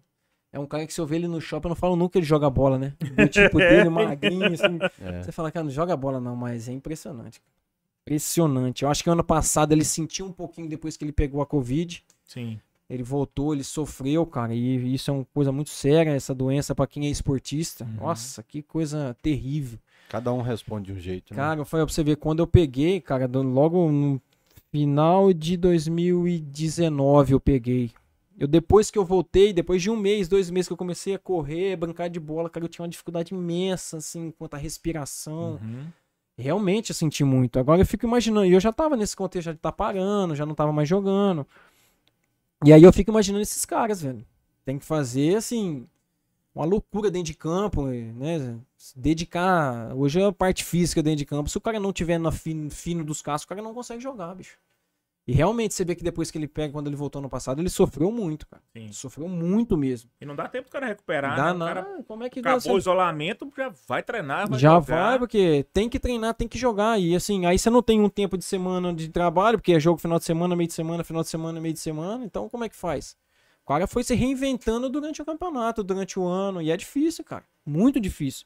E é um cara que, pra mim, cara, é fantástico também, cara. Inteligência, qualidade de, de leitura de espaço, de jogo. Nossa, senhora, que elenco, hein? Um dia eu quero ser treinador, que esse time na mão. vai chegar lá, ué. Sabe, devagarinho. Santana bem falou a devagarinho. mesma coisa. Agora o, o, Lima, o Wallace tá perguntando aqui, o Lima é cheiroso? E o João tá falando muito no grupo do Camisa 12. Os Confere cara, lá pra nós. Ah, aí. os caras tão Manda- manda falando- o braço aí, só pro João dar uma conferida no, no, no sovaco. tão- Daí, João, No sovaco do homem. Eles estão falando aqui do tanto que você é bonito, impressionante a quantidade de mensagem. Que Muita isso. gente me perguntou, ô, confere se, se, se esse homem é bonito, igual a gente Não, vê, que assim. isso. Tá É. casado, Lima? Tá casado? Tô. Quanto a patroa, tempo? A patroa tá em casa lá. Eu sou divorciado faz cinco Aham. anos e faz quatro anos que a gente tá junto e Não a erra outra patroa. não, irmão. É, quatro anos. Vamos fazer qu- quatro aninhos já. Você sabe por quê? É. Eu vou até te justificar aqui. Você falou que você pegou Covid no final de 2019. Não foi, porque não seria um dos primeiros casos do Brasil. Você pegou no final de 19 ou 2020. 20? É É, porque eu confundi. 2019. É, foi esses- 19. esses anos aí que tá tudo junto. É. É, aí. 19 você pra não 20, não foi? Covid foi 2019, não? Foi em 20. Ah, Você não sabe se verdade. estivesse na China.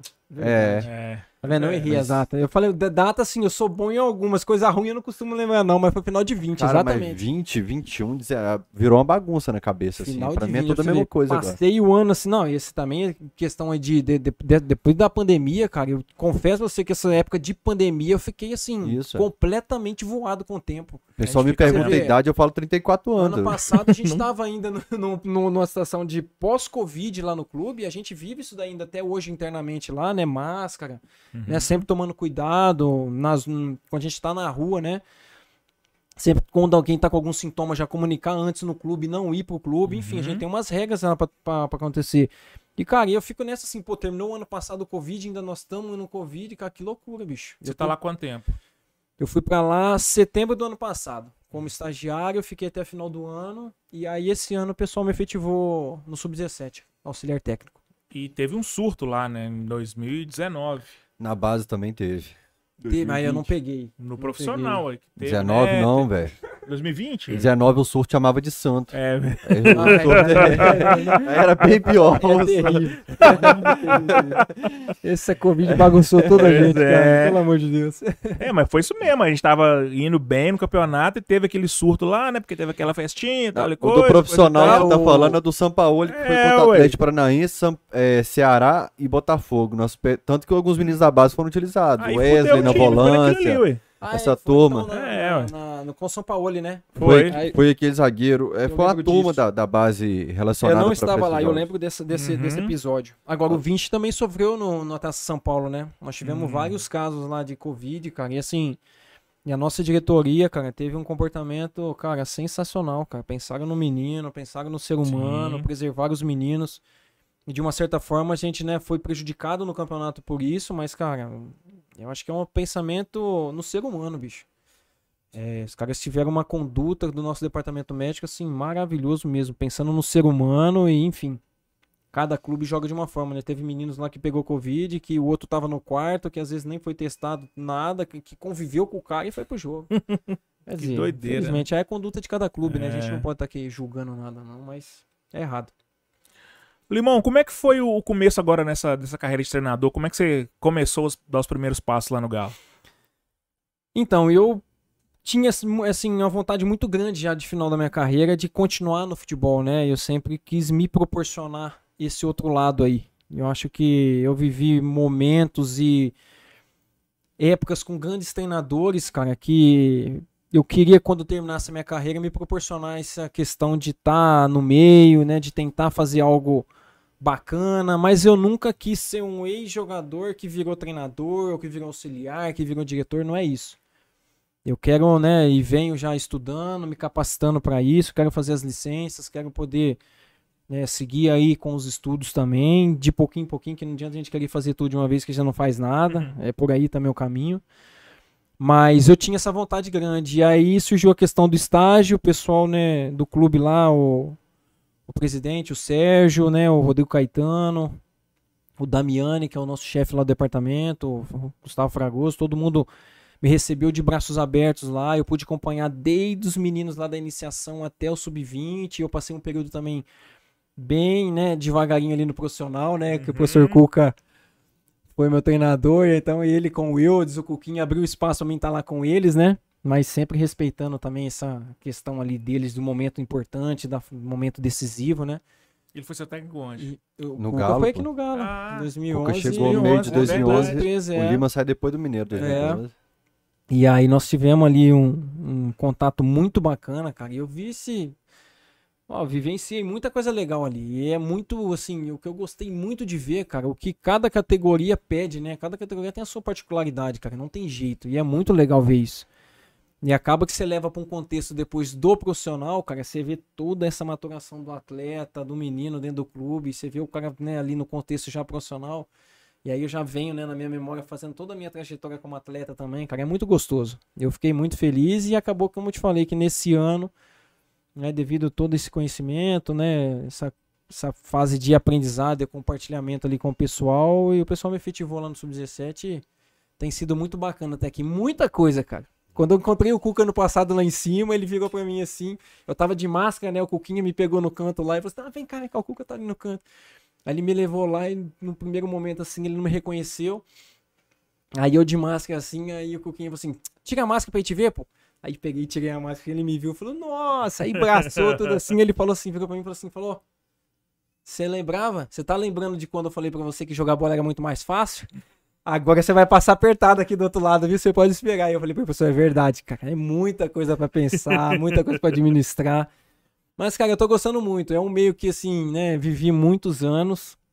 Confesso que realmente a demanda de informações, de coisa, né, metodologia de treino, essas coisas assim, é algo que realmente, né, você tem que pôr a cara mesmo para entender, porque não é fácil. Fazer futebol qualquer um faz, do jeito que quiser. Só que, cara, eu acho que assim, você tem que ter conceito, você tem que ter uma linha de trabalho bacana. Eu acho que nesse tempo que eu vivi aí no futebol com grandes treinadores, cara, uma coisa fundamental que eu vi e eu costumo sempre falar nas entrevistas que eu tenho oportunidade de, de comentar sobre esse tema, eu falo. Aprendi muita coisa bacana com um treinador que eu tive coletivamente os piores resultados. Olha que loucura, que foi o Tite. Eu te Pra do mim, Tite. o Tite foi e é um dos melhores treinadores que eu trabalhei até hoje. Você falou que teve grandes treinadores. Eu ia te perguntar quem foram esses caras. Trabalhei com o Tite, trabalhei com o Dorival Júnior, trabalhei com o Cuca, trabalhei com o Vanderlei Luxemburgo, trabalhei com Hector Cooper na Espanha, trabalhei com Marcelo Chamusca, Marquinhos Santos, que tá agora, tava no, agora no, no América Mineiro, um grandíssimo treinador. Quer dizer, e outros que eu tô esquecendo aí, Geninho, Marco Levi. Aurélio, Levi. Levi Coupe. Quer dizer, é uma gama de treinadores de primeira prateleira, né? Podemos falar assim Todos os perfis, né? e todos os perfis que você possa imaginar. E assim, e o Tite já, cara, no início ali da minha carreira, cara. Então, assim, o que marcou muito depois desse quase praticamente 18 anos de futebol profissional, a forma como ele conduzia os trabalhos dentro de campo, administrar pessoas, o sentimento do cara entender que atrás daquele atleta que está sendo cobrado ou que está sendo exigido que pela comissão ou pelo o elenco, até mesmo pela torcida, tem um ser humano. Cara, isso pra mim foi sensacional, bicho. É isso que eu quero tentar fazer, sabe? De, não diferente, que eu acredito tem outros caras muito capacitados pra isso também. Mas é isso que eu quero entender e fazer, assim. Eu acho que quando o cara consegue ter esse equilíbrio de ter um bom trabalho técnico, ter uma boa comissão e realmente se tentar administrar o ser humano, o atleta ali no dia a dia, cara, isso pra mim é, é os caras que estão aí no topo. Cuca, Levi, Tite, não tem jeito. Tite tá onde ele tá por mérito mesmo da pessoa que ele é, do trabalho. Como é que Primeiro, você- Ah, por favor. ah. Eu ia falar um jogo rápido. Qual que é o cara pra substituir, substituir o Tite na seleção? Que vai trocar. O Rafael hoje é o nome, né? Assim, aqui no Brasil você falar de um treinador vitorioso aqui, cara. Assim, falando no treinador brasileiro, Aham. eu vejo o Cuca. Outra coisa que você tiver com um grupo de WhatsApp parado, você joga uma pergunta assim: Vocês queriam o Tite de volta no Galo um dia? Eu sou do time pró, Tite. Eu defendo ele no Alterar Esporte. Desde que eu me entendo como torcedor que acompanha futebol, treinador de seleção brasileira nunca prestou para a população. Todo treinador de seleção brasileira não presta para a população. E o Tite tem números fantásticos com a seleção. Pegando uma logística que você não tem tempo para treinar, que você pega um monte de cara, que, que é outro contexto que antes você pegava no Brasil, os caras tudo jogando junto. É, o Tite, nesse estilo de jogo que você fala que o clube tem um protocolo lá, o Tite encaixa nesse estilo? Demais. É. Eu, não, eu não tenho nem dúvida em responder. Minha pergunta tá no mesmo balaio. Como é que você vê ele tecnicamente hoje? Que Você falou da gestão de pessoas e tal. Como é que você vê o Tite como ali do trampo dentro do campo, no gramado mesmo? Eu gosto muito dele, como eu falei. É, o Tite já naquela época ele fazia coisas assim, tecnicamente, taticamente dentro de campo que eu gostava muito. Infelizmente as coisas não andaram e não vou pôr a culpa aqui no, no elenco que era campeão, né? não, não, não, não. Infelizmente as coisas no futebol não andam às vezes e não tem jeito. É, tanto é que depois ele foi pro Corinthians, né? Passou nos outros clubes aí, teve sucesso porque às vezes o entendimento do grupo foi e, e deu certo. Mas, cara, eu vejo uma administração hoje de seleção brasileira aqui com as peças que ele tem, cara, pra você ver. Hoje ele tem ali na seleção brasileira ali atletas que de ataque, vamos falar do setor ofensivo, atletas extremamente rápidos, atletas agressivos com bola e sem bola, e os caras jogam, cara. Hoje entra Richardson, entra Neymar, entra Anthony, entra Rodrigo, entra Vini Júnior, cara. Atletas extremamente agressivos com bola, né, cara? Sem bola também. E você vê hoje o nosso ata- ataque também. É, todos jogadores leves, né, cara? Jogadores agressivos que quando você tem isso, cara, isso impõe muito. E aí vem, né, todo um contexto aí de uma linha de meio de campo de entendimento de cobertura, de compactação, uma linha defensiva que joga também compactando. Eu vejo muito isso na seleção, cara. E assim, se um dia ele sair de lá e ele quiser voltar pro Galo, vai ser legal. Cê- não, obrigado, professor Adenor. Pode ficar nessa então. Você acha que o trabalho dele, então, não deu certo no Galo por causa daquela série de fatores que você falou? Salário atrasado, falta de comprometimento de alguns também, porque não estava recebendo aquela história de finge que joga e finge que me paga. Eu acredito que se tivesse ali um entorno mais bem estruturado, teria virado? Como o Fael falou, a gente já veio de um 2004 ruim, né? 2004 nosso foi assim, capengando, no, se eu não me engano, foi no penúltimo, última rodada que nós São escapamos, né? Caetano na última. É, então. É, assim, é um contexto jogo- todo, não foi só ali naquele ano. O Uhum. clube já veio de um período né, difícil. De fritar treinador a cada seis Fritar meses. treinador, cara, se não, assim, se não tiver um projeto, cara, que nem eu falo muito, né?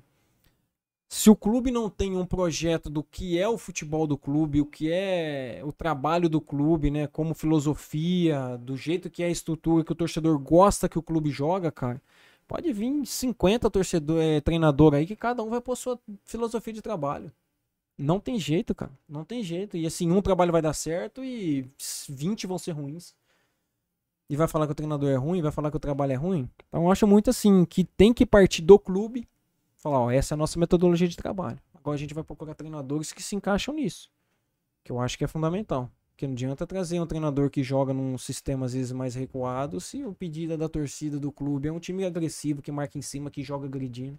Mas o trampo do Tite em clube é exatamente esse aí. O Corinthians 2015, lá que ele foi campeão, era aquele jogo de faz um gol e. Mas eu acho que ele mudou muito de casinha. lá pra cá, cara. É. Eu acho.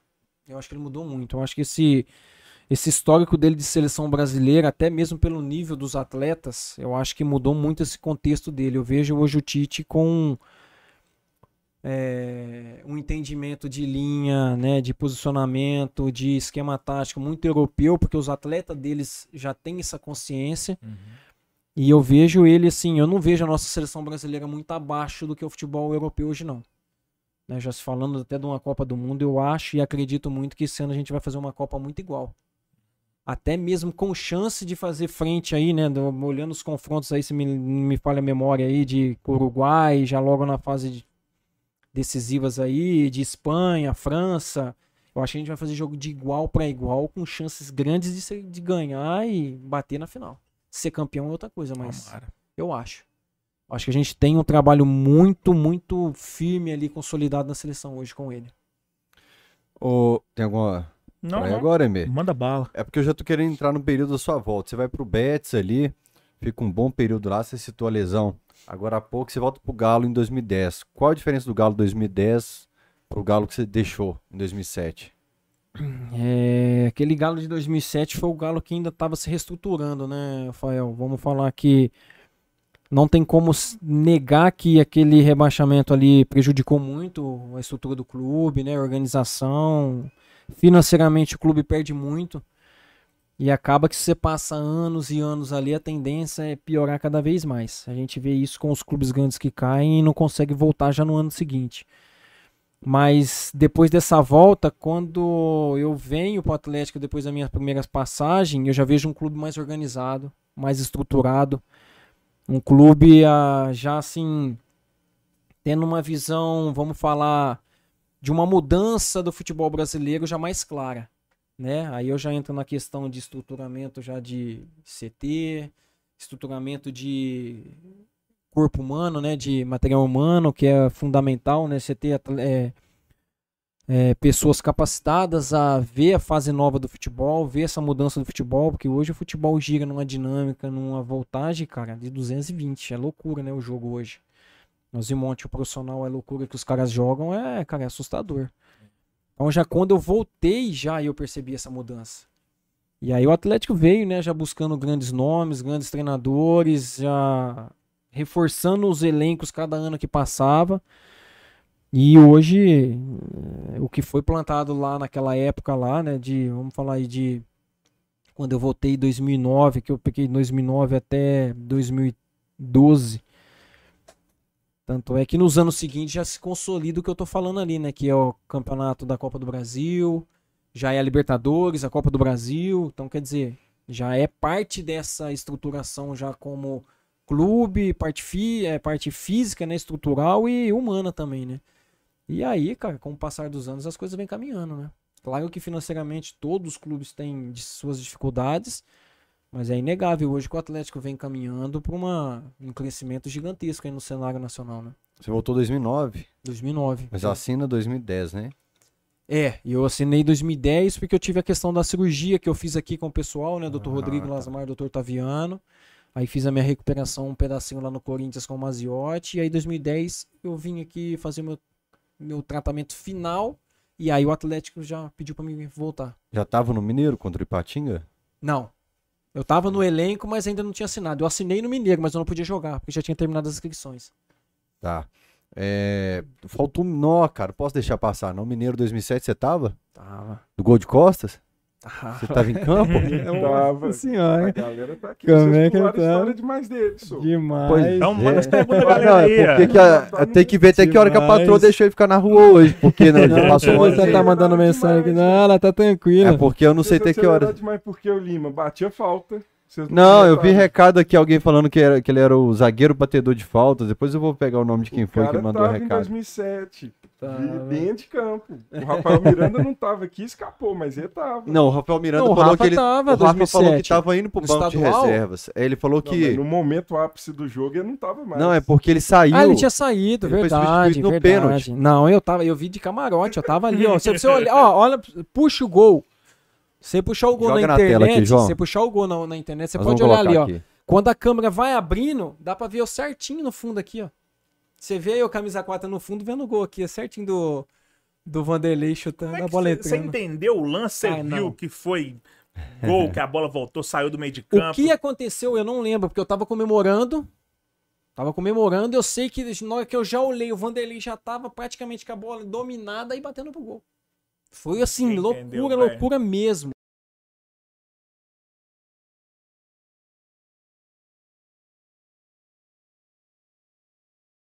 Mano, que, tá, que saiu logo depois desse. né, Acho que Tá de duas, uma lua. semana depois, Germano saiu do clube.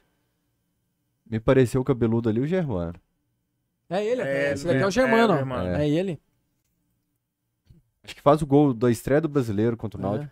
É. Olha lá pra você ver, ó, comemorando. Chupando um Olha lá, melzinho. dá uma olhada, ó. Gol. Ó, quer ver a câmera de trás agora? Que bacana. Ó.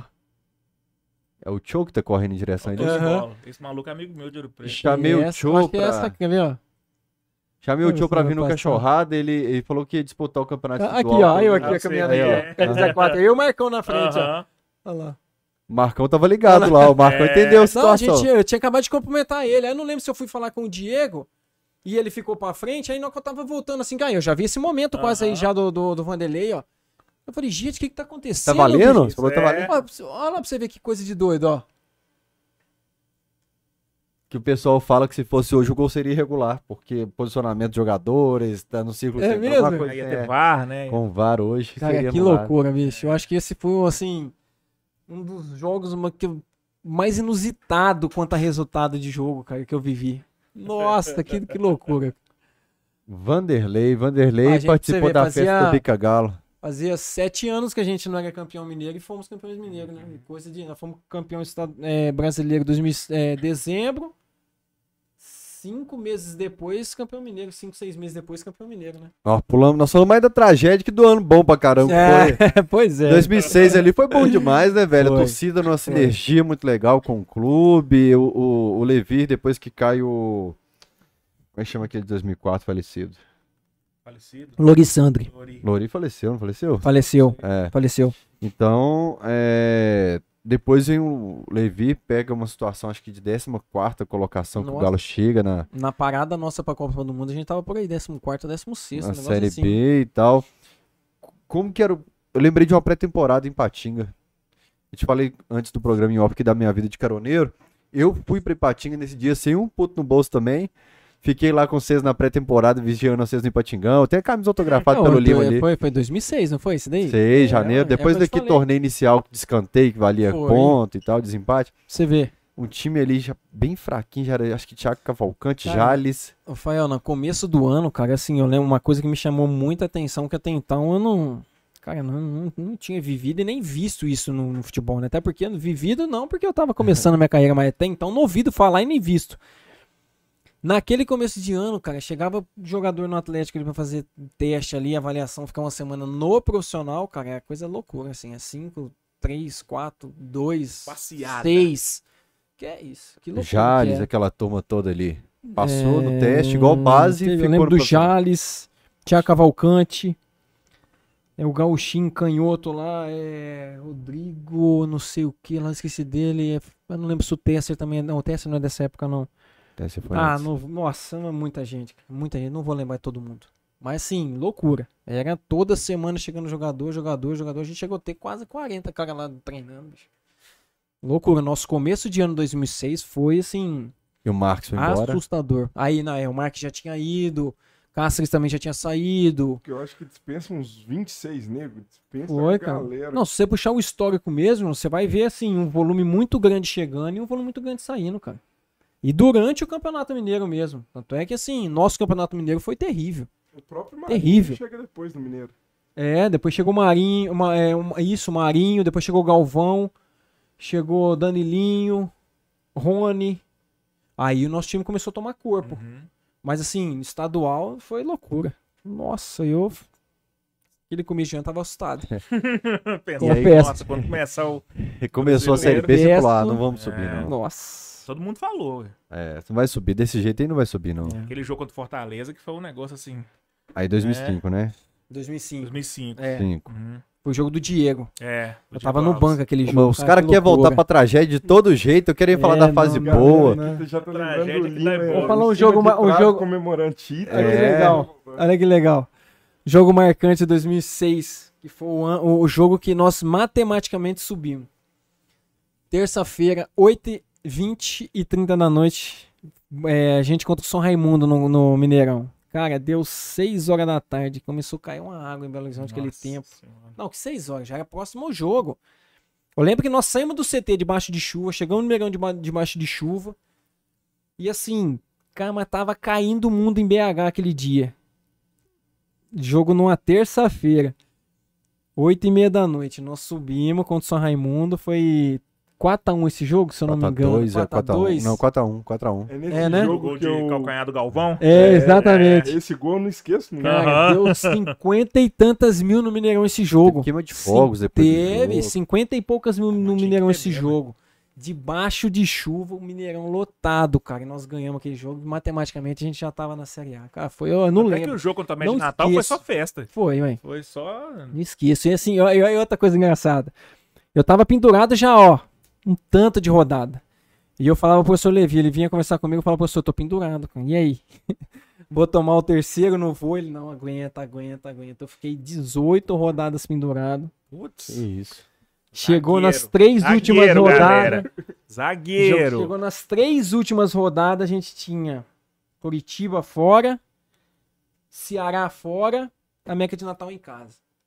E eu falando pra ele, falei, professor, vai ficar ruim, vamos, né, vamos tomar um cartãozinho aí, me ajuda. E ele, não, aguenta, aguenta, aguenta, aguenta. E ele e o Tico falar pra mim, aguenta, não toma cartão não. Eu falei, beleza. Jogo do Curitiba, lá em Curitiba. Começo do jogo, quem faz o pênalti? Ah, o cara já... Ah, eu já Nossa. fiquei louco, né? Eu falei, nossa, cara, não é possível que tá acontecendo isso comigo. Jogo do título Ceará, você ficou fora. Falei, cara, não tá acreditando o que tá acontecendo comigo. Os caras vão... Eu já tava pensando no jogo do Ceará. Eu falei, cara, nós vamos ter um bom resultado aqui hoje. Ou não vamos, não sei o que. Os caras vão jogar contra o Ceará, vai subir. Eu não vou estar lá na fazenda na Uhum. festa. Aí, beleza. Aí eu já fiquei puto no jogo ali, já fiquei louco. Só que aí foi um jogo muito especial, né, cara? Nós ganhamos de 3x2 aquele jogo, um golaço Do do Marinho, Marinho. que assim, Marinho É. faz chover no e jogo. nós jogamos muito, cara. Foi assim, um início de jogo ali que o- nós não lembro com o desentendimento que teve. O cara passou na minha frente dentro da área assim, ó, e eu meio que pulei dele, só que ele foi esperto, né? Ele deixou o corpo, aí eu bati na perna dele, ele caiu e já deu uma amarela. Eu falei, ah, pronto. Aí no jogo do Ceará eu fiquei fora. Pessoal foi lá, ganhou com o gol do Marinho. Eu Você não falei, tá viajou bom, com ele, da festa que eu vou ficar. É, não ué. viajei nada. Viajou não, ficou mas fora. olha que, que engraçado, Porque lá a cara. festa foi bacana. Os caras quebraram tudo. O que, que os caras beberam lá foi brincadeira. aqui, que chegou aqui já ruim. É. Nossa a senhora. Eu me arrependo de não ter pedido pra ir daquele jogo lá, cara. Me arrependo de não ter pedido pra ir. MRV bancando tudo e colocou a camisa da tenda, o Rafael Miranda. Agora eu vou te contar a história que aconteceu, Fael. Eu em casa no dia do jogo, olha pra você ver. Passei a semana, treinei tudo. Aí o jogo foi no sábado à tarde, não foi? Ah, não isso lembro. tá- Foi no sábado à tarde. É, porque nós fizemos uma carreata no quatro horas da domingo. tarde. Exatamente. Eu lembro que os meninos voltaram no domingo. E quando eles chegaram lá na Pampulha, nós fomos pra carreata e fizemos aquela festa toda lá. No- na hora do jogo, no sábado, eu tava dentro de casa assistindo o jogo com 40 graus de febre e eu não vi o jogo. Que isso? Isso foi olho gordo. Juro. Aqui.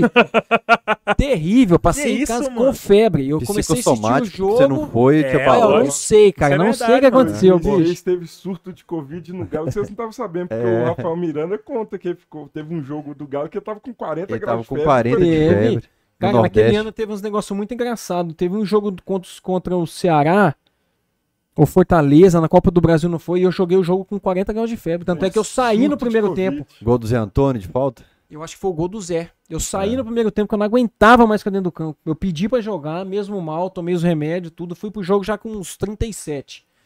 Joguei, terminei o primeiro tempo, eu tava assim, eu não tava aguentando ficar em pé, cara. Meu olho fundo, assim, o Bel, o Bel falou, Lima, vamos sair, vamos sair. Eu falei, Bel, não aguento mais, tô no meu limite. Teve uns negócios assim, muito sinistros aquele ano Ah, 2006, mas a gente não devia nem ter água tratada no CT antigamente. que que é aquilo? tava, o Água de CT tava. Mas, cara, foi muito engraçado. E eu assistindo o jogo em casa, comecei a ver o jogo, me deu febre, acabou que eu apaguei de tão mal que eu tava e não vi o jogo. Depois foi pra carreata. Aí na carreata, no outro dia eu tava bom. tá vendo? Tomei 50 de pirona, liguei pro doutor, doutor Rodrigo, doutor, me ajuda aqui, pelo amor de Deus, aí, tá louco? Tenho Posso perder, não, pô. ué. Agora carreguei. Ruiu o osso todo. Nossa senhora, já tava Miranda- indignado de não estar no jogo. Rafael Miranda falou que se passasse o bafômetro no pessoal ali, ele falou que já tava o Marcinho. Ele falou: olha, o- olha o estado do Marcinho no vídeo. Ele falou: o Marcinho não tá conseguindo ficar em pé, velho. Ah, não, cara, foi muito especial. Quem que é que tava com o chapéu? especial. Foi o Diego Alves ou ele? Que falou que tem um chapéu autografado por todo mundo? É ele que tem Cara, eu um acho que é chapéu? o Diego. Ah, não sei, eu não vou aí. lembrar também. É, eu tenho falou umas fotos tem. daquela época aqui, eu tenho umas fotos Opa! daquela época. Aí. Eu tenho umas Acho que, é, acho que é o Rafael que tem um chapéu autografado por todo mundo do, do time. Que... Será que o Rafa tem essa, essa, essa esse Tá junto com a chapéu? cueca guardada na casa dele. Nossa, Cara, cara, pega da a cueca, bem tudo lembrado. autografado. Ai, cara, foi muito legal, cara. Foi um balde de água fria quando acaba o, Mineiro campeão daquele jeito, o Levira anuncia, tô indo embora. Foi assim, nossa, era uma segurança, assim, era meio. Rafael, foi, cara. Foi assim, realmente foi uma situação que ninguém imaginava. Ninguém mesmo. Assim, ninguém ouviu ventilar que ele ia sair no momento, né? Até porque a gente estava saindo de um, de um campeonato de um estadual campeão, cara. E assim, não tinha como falar que a gente não tinha uma esperança grande de, de fazer um bom campeonato brasileiro. Não, não- pô, mentira. E aí a gente ouve a saída dele, cara, aí vem um baque assim grande no time. Nós sentimos, falou, poxa vida. Aí logo depois também Interferiu no desempenho sai Diego. Alves. Logo depois, uma semana depois, eu também saio. Quer dizer, aí o time deu uma desconfigurada. Mas foi assim, foi uma notícia que pegou todo mundo de surpresa. Contra o Botafogo ali, o Tico no banco. É, afetou um pouco não ter o Levi contra o Nós Botafogo. sentimos. Nós sentimos, porque mesmo assim que o Tico era um cara que assim muito querido por todo mundo, né, cara? O Tico é uma pessoa fantástica, um ser humano, muito bom treinador. Mas não tem como você falar que você não sente a saída do seu treinador, cara. Sim. É muito difícil, muito difícil. E ali quando nós perdemos nosso treinador o Levi, né, com a cabeça do time ali, nós ficamos um pouco assim, puxa vida, e agora? Mas aquele jogo do Botafogo também é uma coisa que eu tenho, que eu guardei com um sentimento de tristeza, porque a gente poderia ter avançado, cara. Nossa, que joguinho. Qual Brasil você tá falando? Copa do Brasil.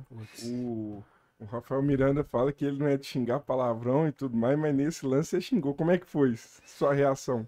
Ele falou que vai pra Não. cima do Simo, começa a xingar e ele Nossa sabe que o Simo tinha certeza do que ele fez, porque o Simo não deixa a galera xingar. E diz ele que quando o Nossa. juiz faz isso, é porque ele sabe que errou. Rafael, se, se pegar, eu não sei nem se tem lance na, na TV pra ver isso, cara. E eu fiquei assim, eu sou um cara extremamente controlado, equilibrado dentro de campo. Eu sempre tive a sensação assim de querer estar na adrenalina, mas cabeça fria pra ter entendimento de tudo. Esse dia eu saí, nossa, do corpo. saí do corpo, cara. Impressionante. Fiquei louco com ele. Falei. Eu não sei como até hoje ele não me expulsou aí. Não sei, não relatou Porque eu nada. acho que ele sentiu que ele fez a cagada. Nossa. O Rafael falou assim, que deixou todo mundo xingar, né? Ah, o sentimento que nós tivemos ali no, quando acabou o jogo foi justamente isso. Que ele reconheceu que ele errou, Uhum. porque nenhum time reclama da forma que reclamou, cara, se o cara não tem o consentimento daquilo. Uhum. E foi realmente aquilo ali, cara. Nós tivemos um sentimento ali de, pô, de revolta mesmo com aquele jogo ali, que foi absurdo.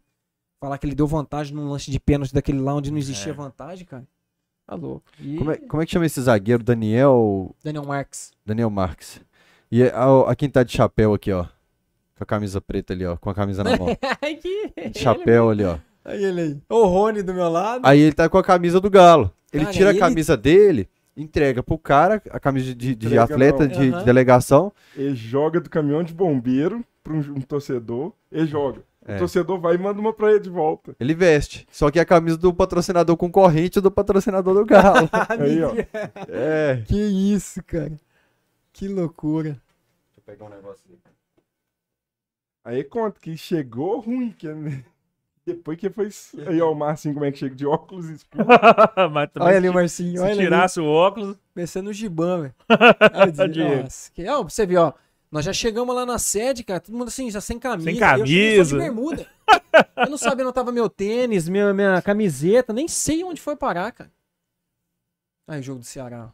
Ah, cara, eu tava fora. Você nem viu isso aí. Cara, Tava não, eu Mas eu tava em queria casa é babando que- de febre. sofrendo de febre lá. Como é que um zagueiro fica 18 rodadas sem tomar um cartão amarelo? Nossa, eu queria, Zagueiro bom, eu hein? queria matar o Levi, É. cara. Olha lá. Aí, ó, o Ah, ele aí. ó. Olha o Rafinha. Bel. Mr. Bell. Já chega, já chega direto no caminhão. Ó o Rafael de chapéu aí, ó. Olha lá. Não, olha o estado do- dos homens dentro do avião. Olha o Edilão, cara. Que bacana.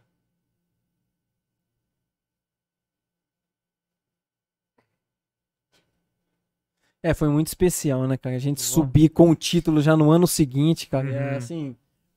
E ter a representatividade a- dos meninos, né? Da, da gente. E a arrancada que teve, né, pra É. chegar com o título, porque eu falo com todo mundo que o jogo-chave foi aquele Atlético Portuguesa, que Foi. a virada Se de eu não me chave. engano, foi o segundo jogo da nossa volta da intertemporada, né? 29 de julho de 2006. Dia 29 de julho. Eu acho que foi o nosso segundo jogo, se eu não me engano, me falha a memória. Primeiro ou segundo jogo, não sei, mas esse jogo aí foi a nossa virada de chave. É. Nossa virada de chave ali. 40 e tantos minutos do Galvão. De Galvão cabeça. ou Tio?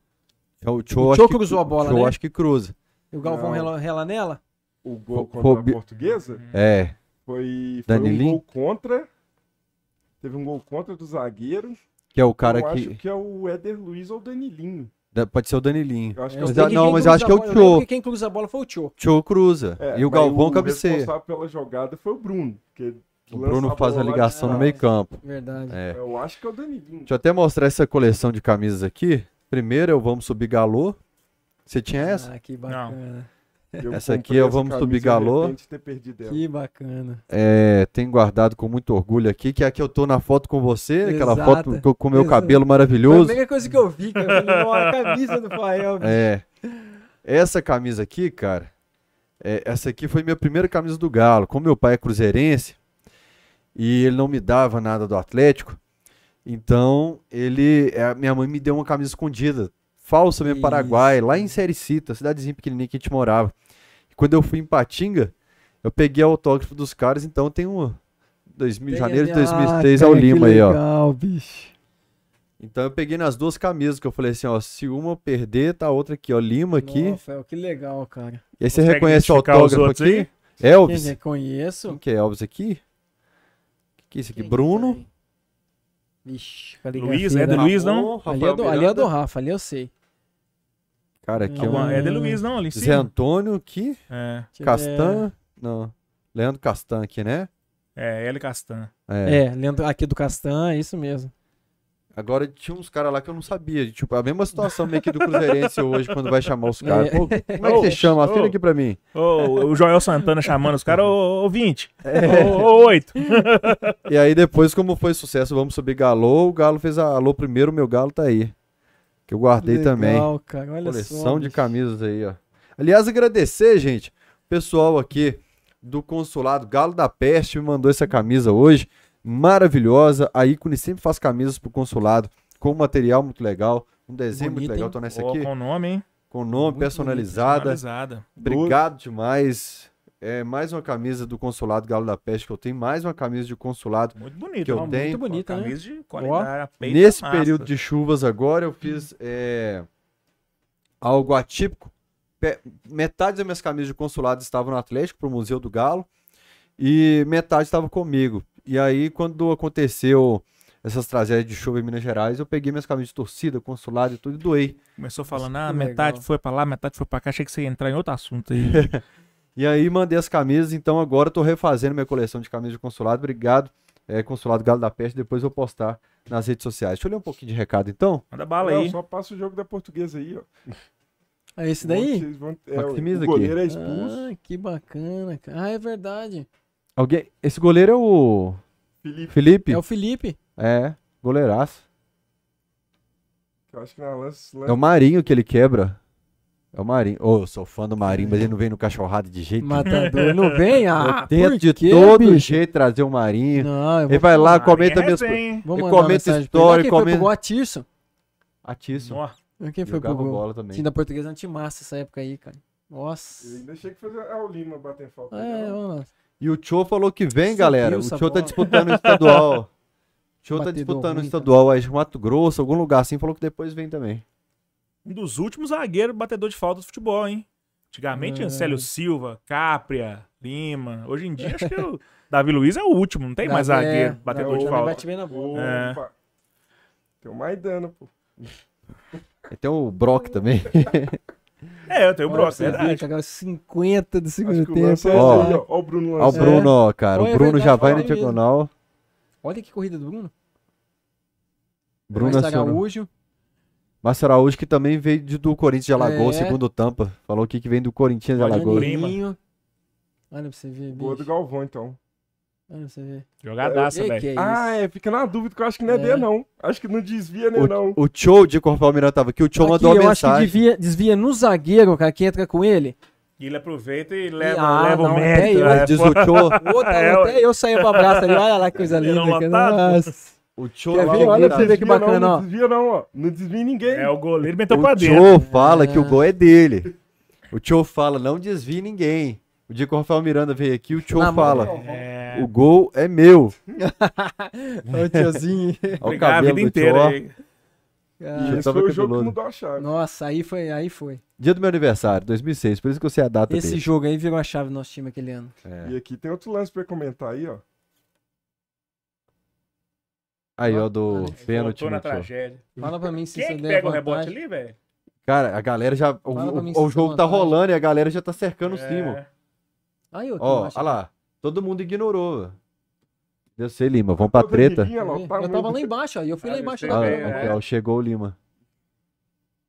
Eu, eu, eu tava lá embaixo chutando a bola pra Ah. arquibancada pra ir lá nele. Nossa. Nossa, É, é fala pra mim. Muito. cara. Fala pra mim. Mas foi muito Aqui. pênalti. 47, 2x2. Nunca que a gente desclassificaria pro Botafogo esse jogo aí. E depois eu acho que era o Figueirense na fase É? seguinte. Que aí o Botafogo acho que sabe o Figueirense. Cara, você tá Sabe quem é o treinador do Botafogo aí? Quartas, né? Treinador do Botafogo? Ah, rapaz, quem que é? Eu sei que era um cara famoso. Quem que É o Cuca. Ah, é o Cuca mesmo, é verdade. O Cuca fala que não foi pênalti, não. Verdade, é mesmo. Ó, o Cuca, meu jogador vai na bola. É verdade, era o Cuca Ah, mesmo. cercaram o. Isso era quartas de final? Era, é, quarta de final. Quartas de final. Eu tenho uma raiva agora desse fiquei cara. na dúvida. Ô, eu sou doido pra ficar rico, pra poder falar tudo que eu penso desse cara e, e responder Ah, e não, pagar o cara. processo Nossa, de boa. você tá doido, bicho. Quando eu, Mas, o dia cara, que eu eu ganhar vou na te falar Mega parada. Pelo menos ele sumiu depois. Não adianta nada não, É, MB. mas ele assumiu, não mano. Tem adianta nego aí que nada, vai não. morrer falando que, ah, eu não fiz nada, eu terei expulsado de novo, né?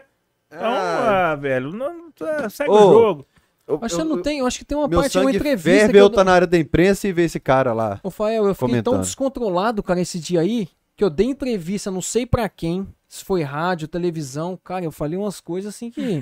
Se pegar. Falei, que entrevista isso, bicho? processo, Eu lembro que o. Cássio Arregui, depois o Cássio, né, o nosso, Acessou lá. o nosso assessor, ele... Ah lá, eu acho que foi nessa hora ali que o cara radialista me pegou ali. Cara, isso aí foi umas loucuras. Eu falei, não, tem que mandar prender esse cara. Ele é, pô, meteu a mão na gente, que absurdo, cara. Vaga- vagabundo, Uhum. sei lá o que eu falei pra ele assim. que- Cara, descontrolei. Fiquei descontrolado nesse dia aí. Marcão mora em BH também? Acho que ele tá morando aqui até hoje, Fael. É, eu acho que ele Sujeito. tinha um negócio de açaí, alguma coisa É, assim aqui. sujeito. Aí a gente fina demais, Marcão. Nossa, é um cara que eu Tem gosto contato com demais. essa galera, Lima? Alguns. É. Nem eu com, ah lá, com, Nossa, com o Marcão mesmo eu perdi contato Eu dele. sei, dando entrevista. Aí eu não lembro o que eu falei, eu sei que eu tava falando muita bobeira aí. Nós vamos escutar agora. Nós vamos Não escutar, coloca nossa, aí. cara, vai- Tomara que o não, Simon vai me suspender, Não, cara. mas já, já inspirou pro Pô, excesso. Cara, aí que é técnico do nosso menino, Olha, eu esse vou cara. estrear final de semana É. no, no, no Campeonato Mineiro. Os caras vão rescindir com você. Nossa, rapaz Já do céu. prescreveu isso aí já. Tá louco. Ó, que esse jogo aí foi. A pior. semana passada a gente não viu o caso do Leandro Donizete que o Maluf deu 10 mil reais pra ele porque ele bateu no Dagoberto? De vez em quando o clube abre esses. É. Tinha- Ai, não, tinha doido. punição de você tomar multa de 10 mil se fosse expulso de forma banal. Chamou ele e falou: Não, já sei, punição. Ele falou: Não, senta aqui. Ó, você foi expulso, você bateu no Dagoberto, a gente vai ter que aplicar a multa, mas a gente fez uma vaquinha aqui, como é esse cara, a gente tá te dando 20 mil, então, de Que bônus loucura, no salário. Ganhou 10 Ainda mil. mais que o Donizete quase não gosta. Pô, já não gosta de uma treta, né? Meu Deus do céu. Tá difícil aí, João? Não, porque eu mudei a configuração. Ai. Tá no mute no YouTube aqui também. Agora foi, eu acho. A cara do Marcão tá boa, não? Porra, Nossa, não que podia que estar é mesmo não, né? Que Miranda falou assim: quando você xinga o juiz de tudo que é nome, ele aceita. Se quer retruca, é porque ele sabe o que ele fez. Exatamente. Tá no mute aqui, ó.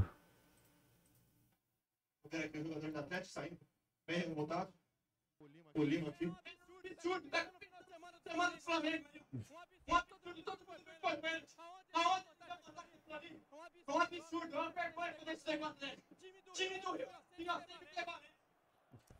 Mas foi tranquilo. Foi. Não, eu acho que foi pro radialista que eu falei. Foi, Não bobeira, tinha cara. câmera, né? Não, eu lembro, eu lembro que, eu- que ele me pegou aqui perto da Aham. saída já do túnel, ó.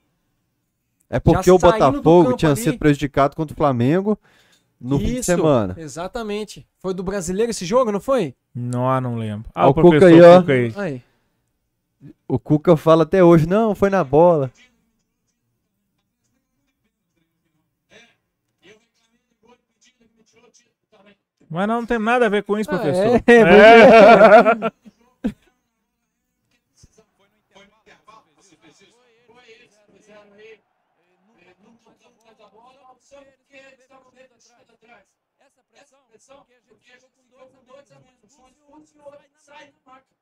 Cuca rejuvenesceu uns 10 anos, hein?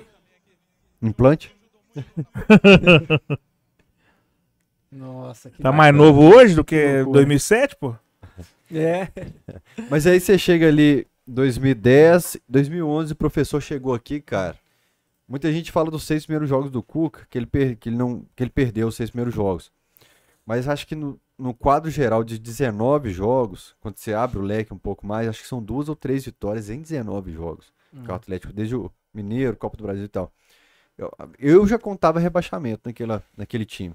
A gente, per- a gente pergunta pros atletas por que, que não dava certo. Eu contava o rebaixamento.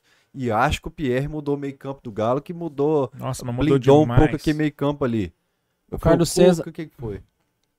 o Carlos César, eu te confesso que eu, assim, eu falei, encontrei o Carlinhos, cara, eu não lembro se foi final do ano, acho que foi final do ano.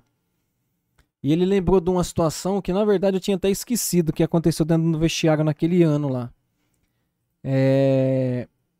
Você lembra que a gente estava com um problema de campo, que jogava, a gente estava jogando muito na Arena Jacaré, né? Uhum. E aí, aquele momento ruim, cara, a gente não conseguia engrenar a vitória. Patinga também. E Patingão também, a gente mandava jogo lá e, e tava aquela turbulência, a gente tentando fazer a coisa acontecer, enfim, não tava dando certo. Eu lembro que no jogo, se eu não me engano, foi contra o Botafogo na Arena Jacaré. A gente não consegue a vitória, não sei se perdeu ou empatou, enfim. Aí o Cuca entra no vestiário e fala, reúne a gente ali, ele fala, eu vou entregar, não quero mais, eu acho que tem que vir outro cara aqui pra ajudar vocês, não tô conseguindo, tal, tal, tal, tal, tal. Aí ele vai lá na reunião com a diretoria. Aí, cara, aquele ambiente pesado, aquela coisa ruim, cara. Aí quando ele volta, ele reúne todo mundo ali assim. E aí eu tomei a palavra, e já tava só um elenco já da, né, aquele elenco nosso lá do Hever, Daniel Carvalho, aquela turma toda que chegou depois, né? E aí eu pedi a palavra pra ele e eu falei, ô professor, cara, queria te pedir em nome do nosso elenco aqui, cara, pra você não deixar nós. Não largar o nosso trabalho, cara, porque você acabou de chegar numa situação muito difícil que a gente está passando aqui durante o campeonato. Quer dizer, a gente está começando a ter um entendimento do que está acontecendo, meio a resultados ruins, porque a fase já é ruim. E, pô, você vai nos abandonar, vai chegar outro cara, a gente vai demorar a entender metodologia, a gente não vai ter tempo para trabalhar de novo. Então, pô, não faz isso, cara. Fica aqui, hum, vamos, vamos sustentar junto isso, vamos continuar. E eu não lembrei, eu de verdade, eu não lembrava desse, desse, dessa história lá dentro. Eu lembro de uma situação que eu falei tudo, mas o contexto todo não lembrava. Vi o Carlinhos numa, um dia que nós encontramos lá, ele lembrou dessa passagem da gente daquele ano. Acho que o gol foi do Carlos nesse jogo. Exatamente, que foi. Ele fala que marcou tanto que foi a estreia dele como titular e ele fez o gol. Isso aí. E, e foi muito legal. Eu tenho até a foto no meu celular da camisa. Naquela época, se você pegar a nosso elenco, a nossa camisa de viagem da comissão é uma camiseta branca. Com o símbolo, uma listinha preta aqui no meio, assim, ó. E aí, cara, eu acho que aquilo ali mexeu tanto com o Cuca, com a comissão, que ele pegou a camisa e falou assim: ó, então vamos fazer um. Fazer, assinar um contrato aqui, vocês comigo. Quero que cada um assina essa camisa aqui. Eu vou mandar. É, é, como é que fala? Moldurar? É, não moldurar, não, como. Tipo, bordar as assinaturas. Ah, tá. E no final do ano eu vou dar de presente pra um. Quando a gente sair do rebaixamento, eu vou dar de presente pra cada um. Eu tenho essa camisa em casa guardada até hoje. Dessa situação que aconteceu. Aí Caramba. todo mundo pegou a camiseta branca, assinou, ele guardou. Final do ano, quando nós saímos, ele mandou bordar. Camisa pra todo mundo entregou. Nessa situação que aconteceu lá em, em Sete Lagoas. E eu não lembrar do Carlinhos que lembrou da situação que aconteceu. O Mancini que chegou aqui, João, que eu perguntei desse caso pra ele. Falou, Mancini, o Cuca chegou a pedir demissão depois do jogo contra o Ceará, como é que foi? Ele falou, não, não lembro não. Pediu, a liderança do grupo ali conversaram no vestiário e tal. E Foi depois exatamente do, isso que aconteceu. nós com dois a mais, Fernando Miguel pegou, Fernando Henrique? Fernando Henrique. Fernando Henrique pegou tudo. no- do- você lembra desse jogo? contra o Galo, né? Cara, Nossa pegou Senhora. tudo. O Galo com dois a mais, já dizia o Micali, que é muito mais difícil jogar quando você tem dois a mais. Exato. E no jogo seguinte, 0 a 0 com a América, cara. Ah, caiu. É, foi um momento de muita dificuldade, cara. A gente teve, assim, é, Aí. essa transição ali de treinador, cara, que é muito difícil. Quando troca treinador, cara, sempre assim. Ah, gera muita instabilidade, né, cara? Assim, quem tá jogando não sabe se vai continuar jogando. Pra quem tá de fora, gera, gera um gás diferente. E às vezes, quem tá num contexto de às vezes não tá jogando, o cara chega, pô, já tô encostado, vou ficar mais encostado ainda. Então, assim, você vê, você contornar 30 cabeças às vezes num elenco, cara, é muito difícil. O campeonato aqui, bicho, tem dessa. Você jogou com o São Paulo em casa, você vai amanhã pegar o Palmeiras lá em São Paulo, e depois tem o Flamengo aqui, aí sai contra o Atlético Paranaense na Arena da Baixada. Que foi o jogo da refresco. virada de chave desse elenco. Exatamente, cara. É loucura, é loucura. Quando tem essas trocas de treinador meio do campeonato, é difícil. O time se organizar e dar a volta por cima é muito difícil. Atlético Paranaense, gol do Mancini de pênalti, a bola nem toca na rede, foi o jogo da Nossa. virada de chave. Que eu saí da sala de aula, pênalti pro Galo, eu fiquei de joelho no corredor, falei, pelo amor de Deus, velho. Eu não conseguia fazer prova, nada nessa situação. Emoções. E o Pierre foi um cara fundamental, assim, pra, Ah, pra- pra foi, aquele cara. meio campo, né, É o velho? casamento, né? Pierre É. de Donizete, né? Acaba que. O Doni chegou depois, O né? Doni chegou não me depois, né? engano, Ele- Foi uma troca com o Daniel Carvalho, não foi? Que tava no, no- no- o Pierre tava no Ah, Palmeiras, o é. Cuca falou, ah, pô, traz o Pierre pra cá que eu Não. precisando. Não, primeira troca seria no Ricardo Bueno. Ah, Aí, verdade, mas verdade. o aí vem a história do camisa 12, né? O camisa 12 teve um papel fundamental. Porque o Cuca sai lá do Couto Pereira, eu com minha câmerazinha, os caras queriam bater no Maluf, cara, saudoso Maluf. Maluf xingou uma torcedora, os caras vão pegar e tal, eu quietinho aqui, falei, aqui vai dar matéria. Tem vídeo aqui. A hora que o Cuca sai do carro, eu ligo a filmadora, o Cuca fala: Pede do Pierre, do Palmeiras, Pierre tá pronto pra ouvir. Pierre, vai lá, só pediu o Pierre. Só que eu fiquei assim, pô, agora divulga ou não divulga? Ele fala: o elenco aqui tá complicado. E depois ele afasta o Toró, o Patrick tinha uma outra cabeça, É. ele tira o Patrick do time. O Patrick sai andando de campo quando ele estava perdendo pro Corinthians em Patinga. É uma mudança grande. Ele Ele tira um monte de peça. E aí, a hora que eu chego em BH, o Pierre já tá desembarcando. Aí, quando eu fui dei umas voltinhas de carro ali pra Argentina com o Pierre. Ô, Pierre, como é que foi o negócio? Ó, meu empresário chegou, vazou um vídeo do Cuca falando que você vai pro Atlético, pedindo, arruma suas malas. O Pierre, não, você é doido, os caras vão cair lá. O time só vai ficar na reserva aqui no Palmeiras, o time tá fraco lá.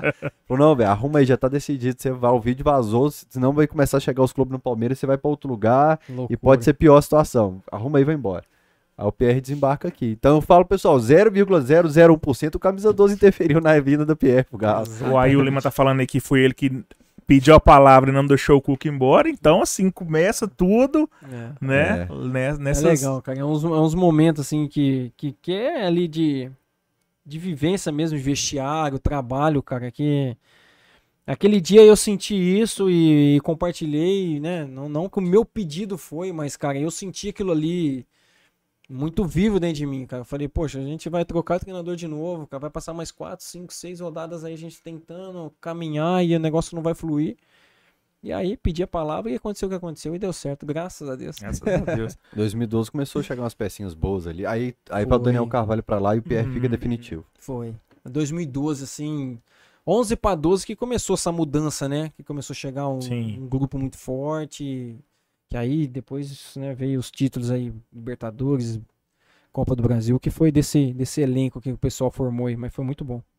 Você chorou bastante naquela despedida ali, né? Contra o América, na Independência. Eu lembro Foi, de pô. bem emocionado ali. Foi, cara, assim, é, foi muito, foi, foi, foi assim, muito especial pra mim, cara. É, é uma situação de é, sair pra uma opção mesmo de ir pra um futebol de São Paulo, numa condição legal da portuguesa também, e, e eu tinha essa questão de também de, de algo falava pra mim, pô, vai, mas não vai, enfim, é. Hoje, se eu pudesse voltar atrás, eu acho que eu não sairia, mas na hora ali, a oportunidade de ir para um eixo de São Paulo também jogar, né? Tá num, numa situação, às vezes, de tentar, às vezes, depois de fazer um bom trabalho e encaixar, às vezes, no Palmeiras, que eu já tinha, quando eu votei, uma proposta do Palmeiras e acabou que na época o professor Vanderlei, né, nesse contexto, quando eu recuperei da lesão, o professor Vanderlei não deixou sair pro Palmeiras e eu ficar no, no Atlético, né? E aí eu já tinha tudo isso na minha cabeça de tentar, às vezes, né, de usar essa ponte, enfim, e acabou que foi foi especial, foi bacana também o que eu vivi na portuguesa, na sequência do meu da minha carreira, mas eu acho que se eu tivesse alguém tivesse feito uma outra leitura do que eu fiz, porque a minha leitura ela foi sozinha, né, na época. E alguém que tivesse feito uma outra leitura, alguém que pudesse ter compartilhado uma outra visão comigo, às vezes eu não teria tomado a decisão de sair, né? Camisa linda da portuguesa, viu? Mas foi realmente, é, a saída é, é muito emocionante pela história, pela conquista, né? Tá doido. Lembrando o pessoal que era portuguesa da elite do futebol. É. Portuguesa forte, camisa mais linda. cara. Rafael, eu falar pra você que Ó. eu fui lá num momento de Série A, cara, e assim, Portuguesa foi um clube muito especial que eu joguei, porque é um clube muito gostoso de trabalhar, cara. Muito gostoso mesmo. Você tá dentro de São Paulo, num clube que tem uma pressão de, de clube grande, mas que não é aquele contexto de Corinthians, Palmeiras, São Paulo, aquela loucura. Um clube que te dava uma condição muito legal de trabalho.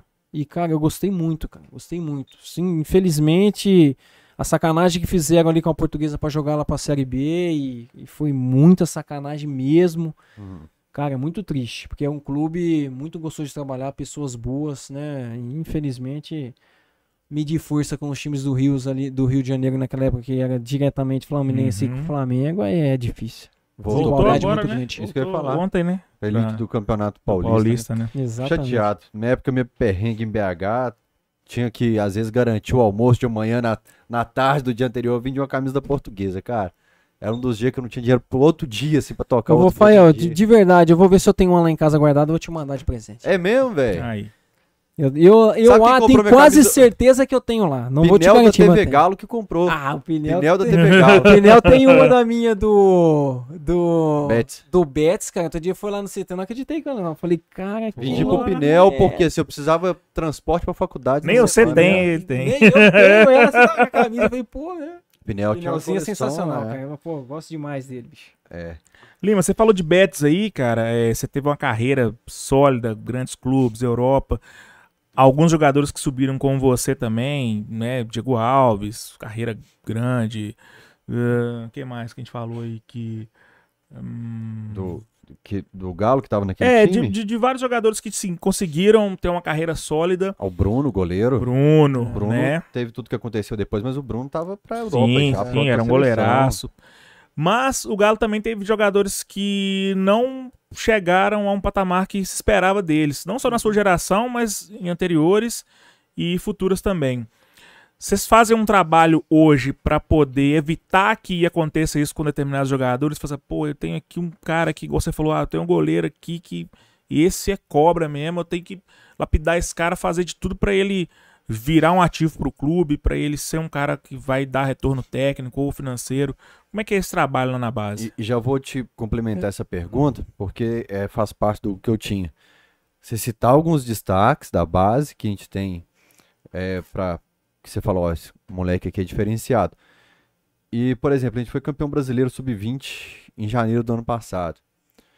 Acho que o Delfim era o goleiro contra o Atlético Paranaense, acho que Isso. Carlos Daniel na, na zaga, Iago, agora eu não vou lembrar todos os nomes aqui, mas você tinha um time muito bom. Kevin na esquerda, o Wesley no meio, Giovanni no ataque, o, aquele Guilherme que tá no Bragantino. Isso.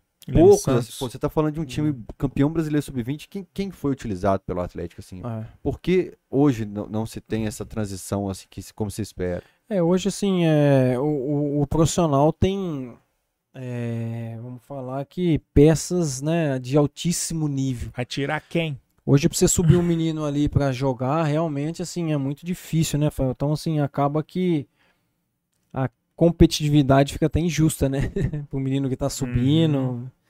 Hoje pra você ver, o Rubinho jogou numa situação de necessidade, porque Necessidade. o Arana na seleção, o Dodô machucado, e ele se pôs né, à- é, à disposição do, do, do treinador, né, do, do turco. E acaba, cara, que foi uma atitude bacana dele, né? Ele lembrou que já jogou em algum momento na base, na, na carreira dele, já fez a função e se colocou à disposição.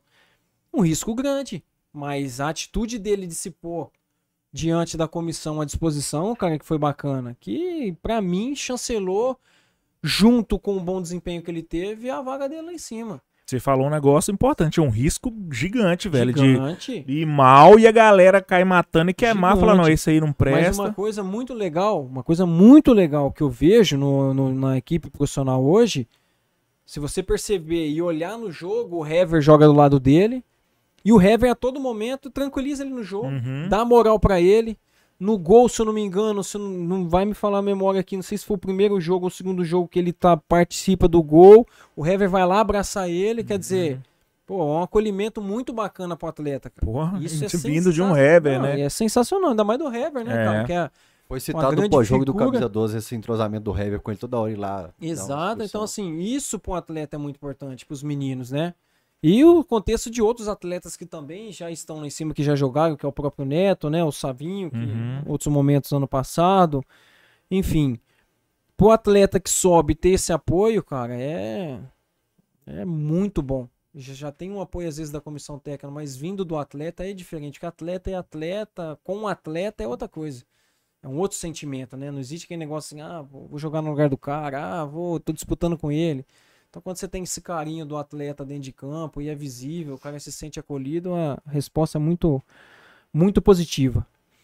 Agora, a gente tem tem o pensamento seguinte, é, a gente sabe que na base com 30 atletas e num elenco de 11 jogadores que, né, que, que é o que joga, a gente dificilmente vai pôr 10, 11 jogadores lá em cima, igual foi a minha geração que subiu, se eu não me engano, 14 atletas pro profissional naquele ano. Só que eu tenho um entendimento que naquela época foi a necessidade do clube por tá, né, ter caído, enfim, precisar dos meninos Mas é meio que cima. sempre assim, né? A base só aparece na necessidade. Em Mas você sabe quanto é clube, parece. Mas você sabe o que, que eu vejo, assim, ó, nesse, depois né, de ter vivido, ter passado e hoje acompanhar todo esse processo dos clubes grandes, grandes quando cai. Se você não se organiza, não estrutura e não dá condição boa e sustenta os meninos lá em cima, lá em cima, dificilmente você vai ter resultado dos meninos. Porque jogar rebaixamento, ou jogar qualquer tipo de pressão com time de camisa grande é difícil. Não é fácil. Nós fomos muito criticados, como eu falei, naquele início de ano que nós tivemos do estadual. A gente teve uma cobrança muito grande, porque a gente não estava rendendo, só que a gente não tinha um time estruturado, a gente não tinha um trabalho bacana de entendimento. Então fica tudo a mercê. Os meninos que são bons passam a ser ruins. E pra você ver, o nosso rival já tá quantos anos aí na B capengando e já colocou quantos meninos lá em cima pra jogar que não deu certo. E são meninos que foram destaque. Então é difícil. Você vê o Vasco da Gama tem meninos passando por esse mesmo processo, outros clubes grandes que caem passam pelo mesmo processo. Se você não tem estrutura, um- uma estrutura ali de bons jogadores, de um bom trabalho para dar suporte para os meninos jogarem, sustentar e dar um retorno, né, pro clube ali de em termos de trabalho, de até de acesso, é muito difícil. É por isso que, você, que às vezes o cara não vira, o cara é, o- cobra na base, chega em cima, o cara, putz, não É se esperava muito do cara, o cara.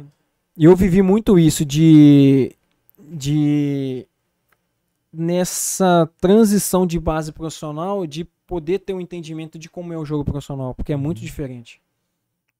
O jogo profissional ele é muito corrido e disputado, mas ao mesmo tempo ele é muito pausado, ele é muito de entendimento de jogada. E na base não, na base é esforço físico total. É. Você pega o, o- pega na na, na- o contexto do, do, do sub-17 no Campeonato Brasileiro. É a categoria que mais corre no futebol.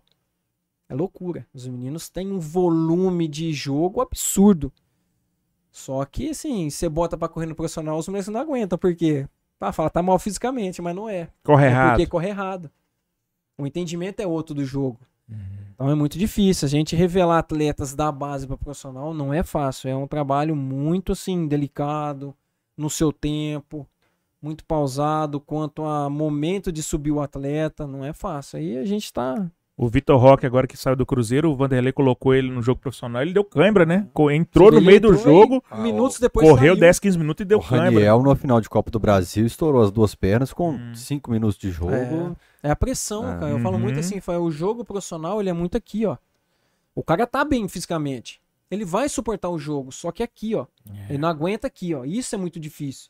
Porque aí já envolve torcida, envolve envolve cobrança, você erra um passe daqui ali, a torcida, uh, o cara já se treme todo. É. Então, assim, é o que eu falo. Se o cara não tiver uma estrutura de equipe pra dar suporte pra ele, o cara não tem entendimento da onde ele tá, da cobrança da equipe, cara, fica muito difícil. Muito difícil. Deixa eu só emendar uma aqui. Vocês conversam com a comissão técnica do profissional? Falou, ó, tem um moleque ali, bom, fica de olho, ou sobe às vezes pra completar um treino, ou tipo assim, vocês têm a, a incumbência de formar o jogador e se vai colocar ou não é com a galera da comissão técnica do time de cima. É, funciona muito assim, né? Hoje a gente tem o Léo Silva lá, que é o nosso diretor de transição, né? Da, da base para profissional.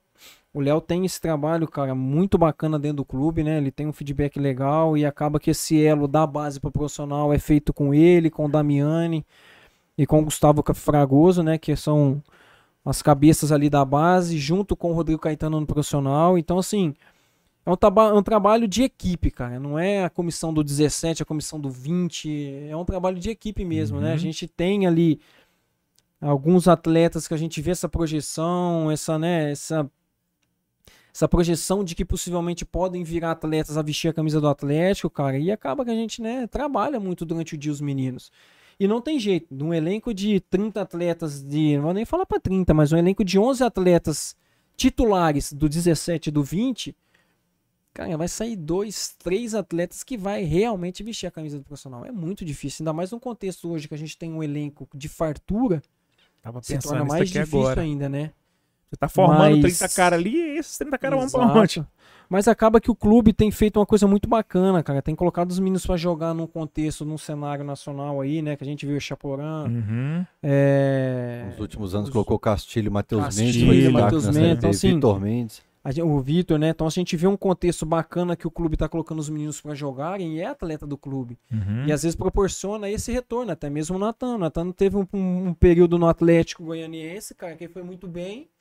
E o Cuca, numa necessidade, não, traz o menino de volta. E aí, o que, Uhum. que virou? Antes eu rodou Então isso é muito legal. Curitiba, Ponte Preta. Acho que o Atlético Goianiense era a segunda passagem. É, dele. segunda, né, dele, né? É. E pra você ver, isso é muito bacana. Você tá pondo, né, a sua, a sua joia o- numa vitrine de Série A, de uma Série B, às vezes, num, num patamar melhor.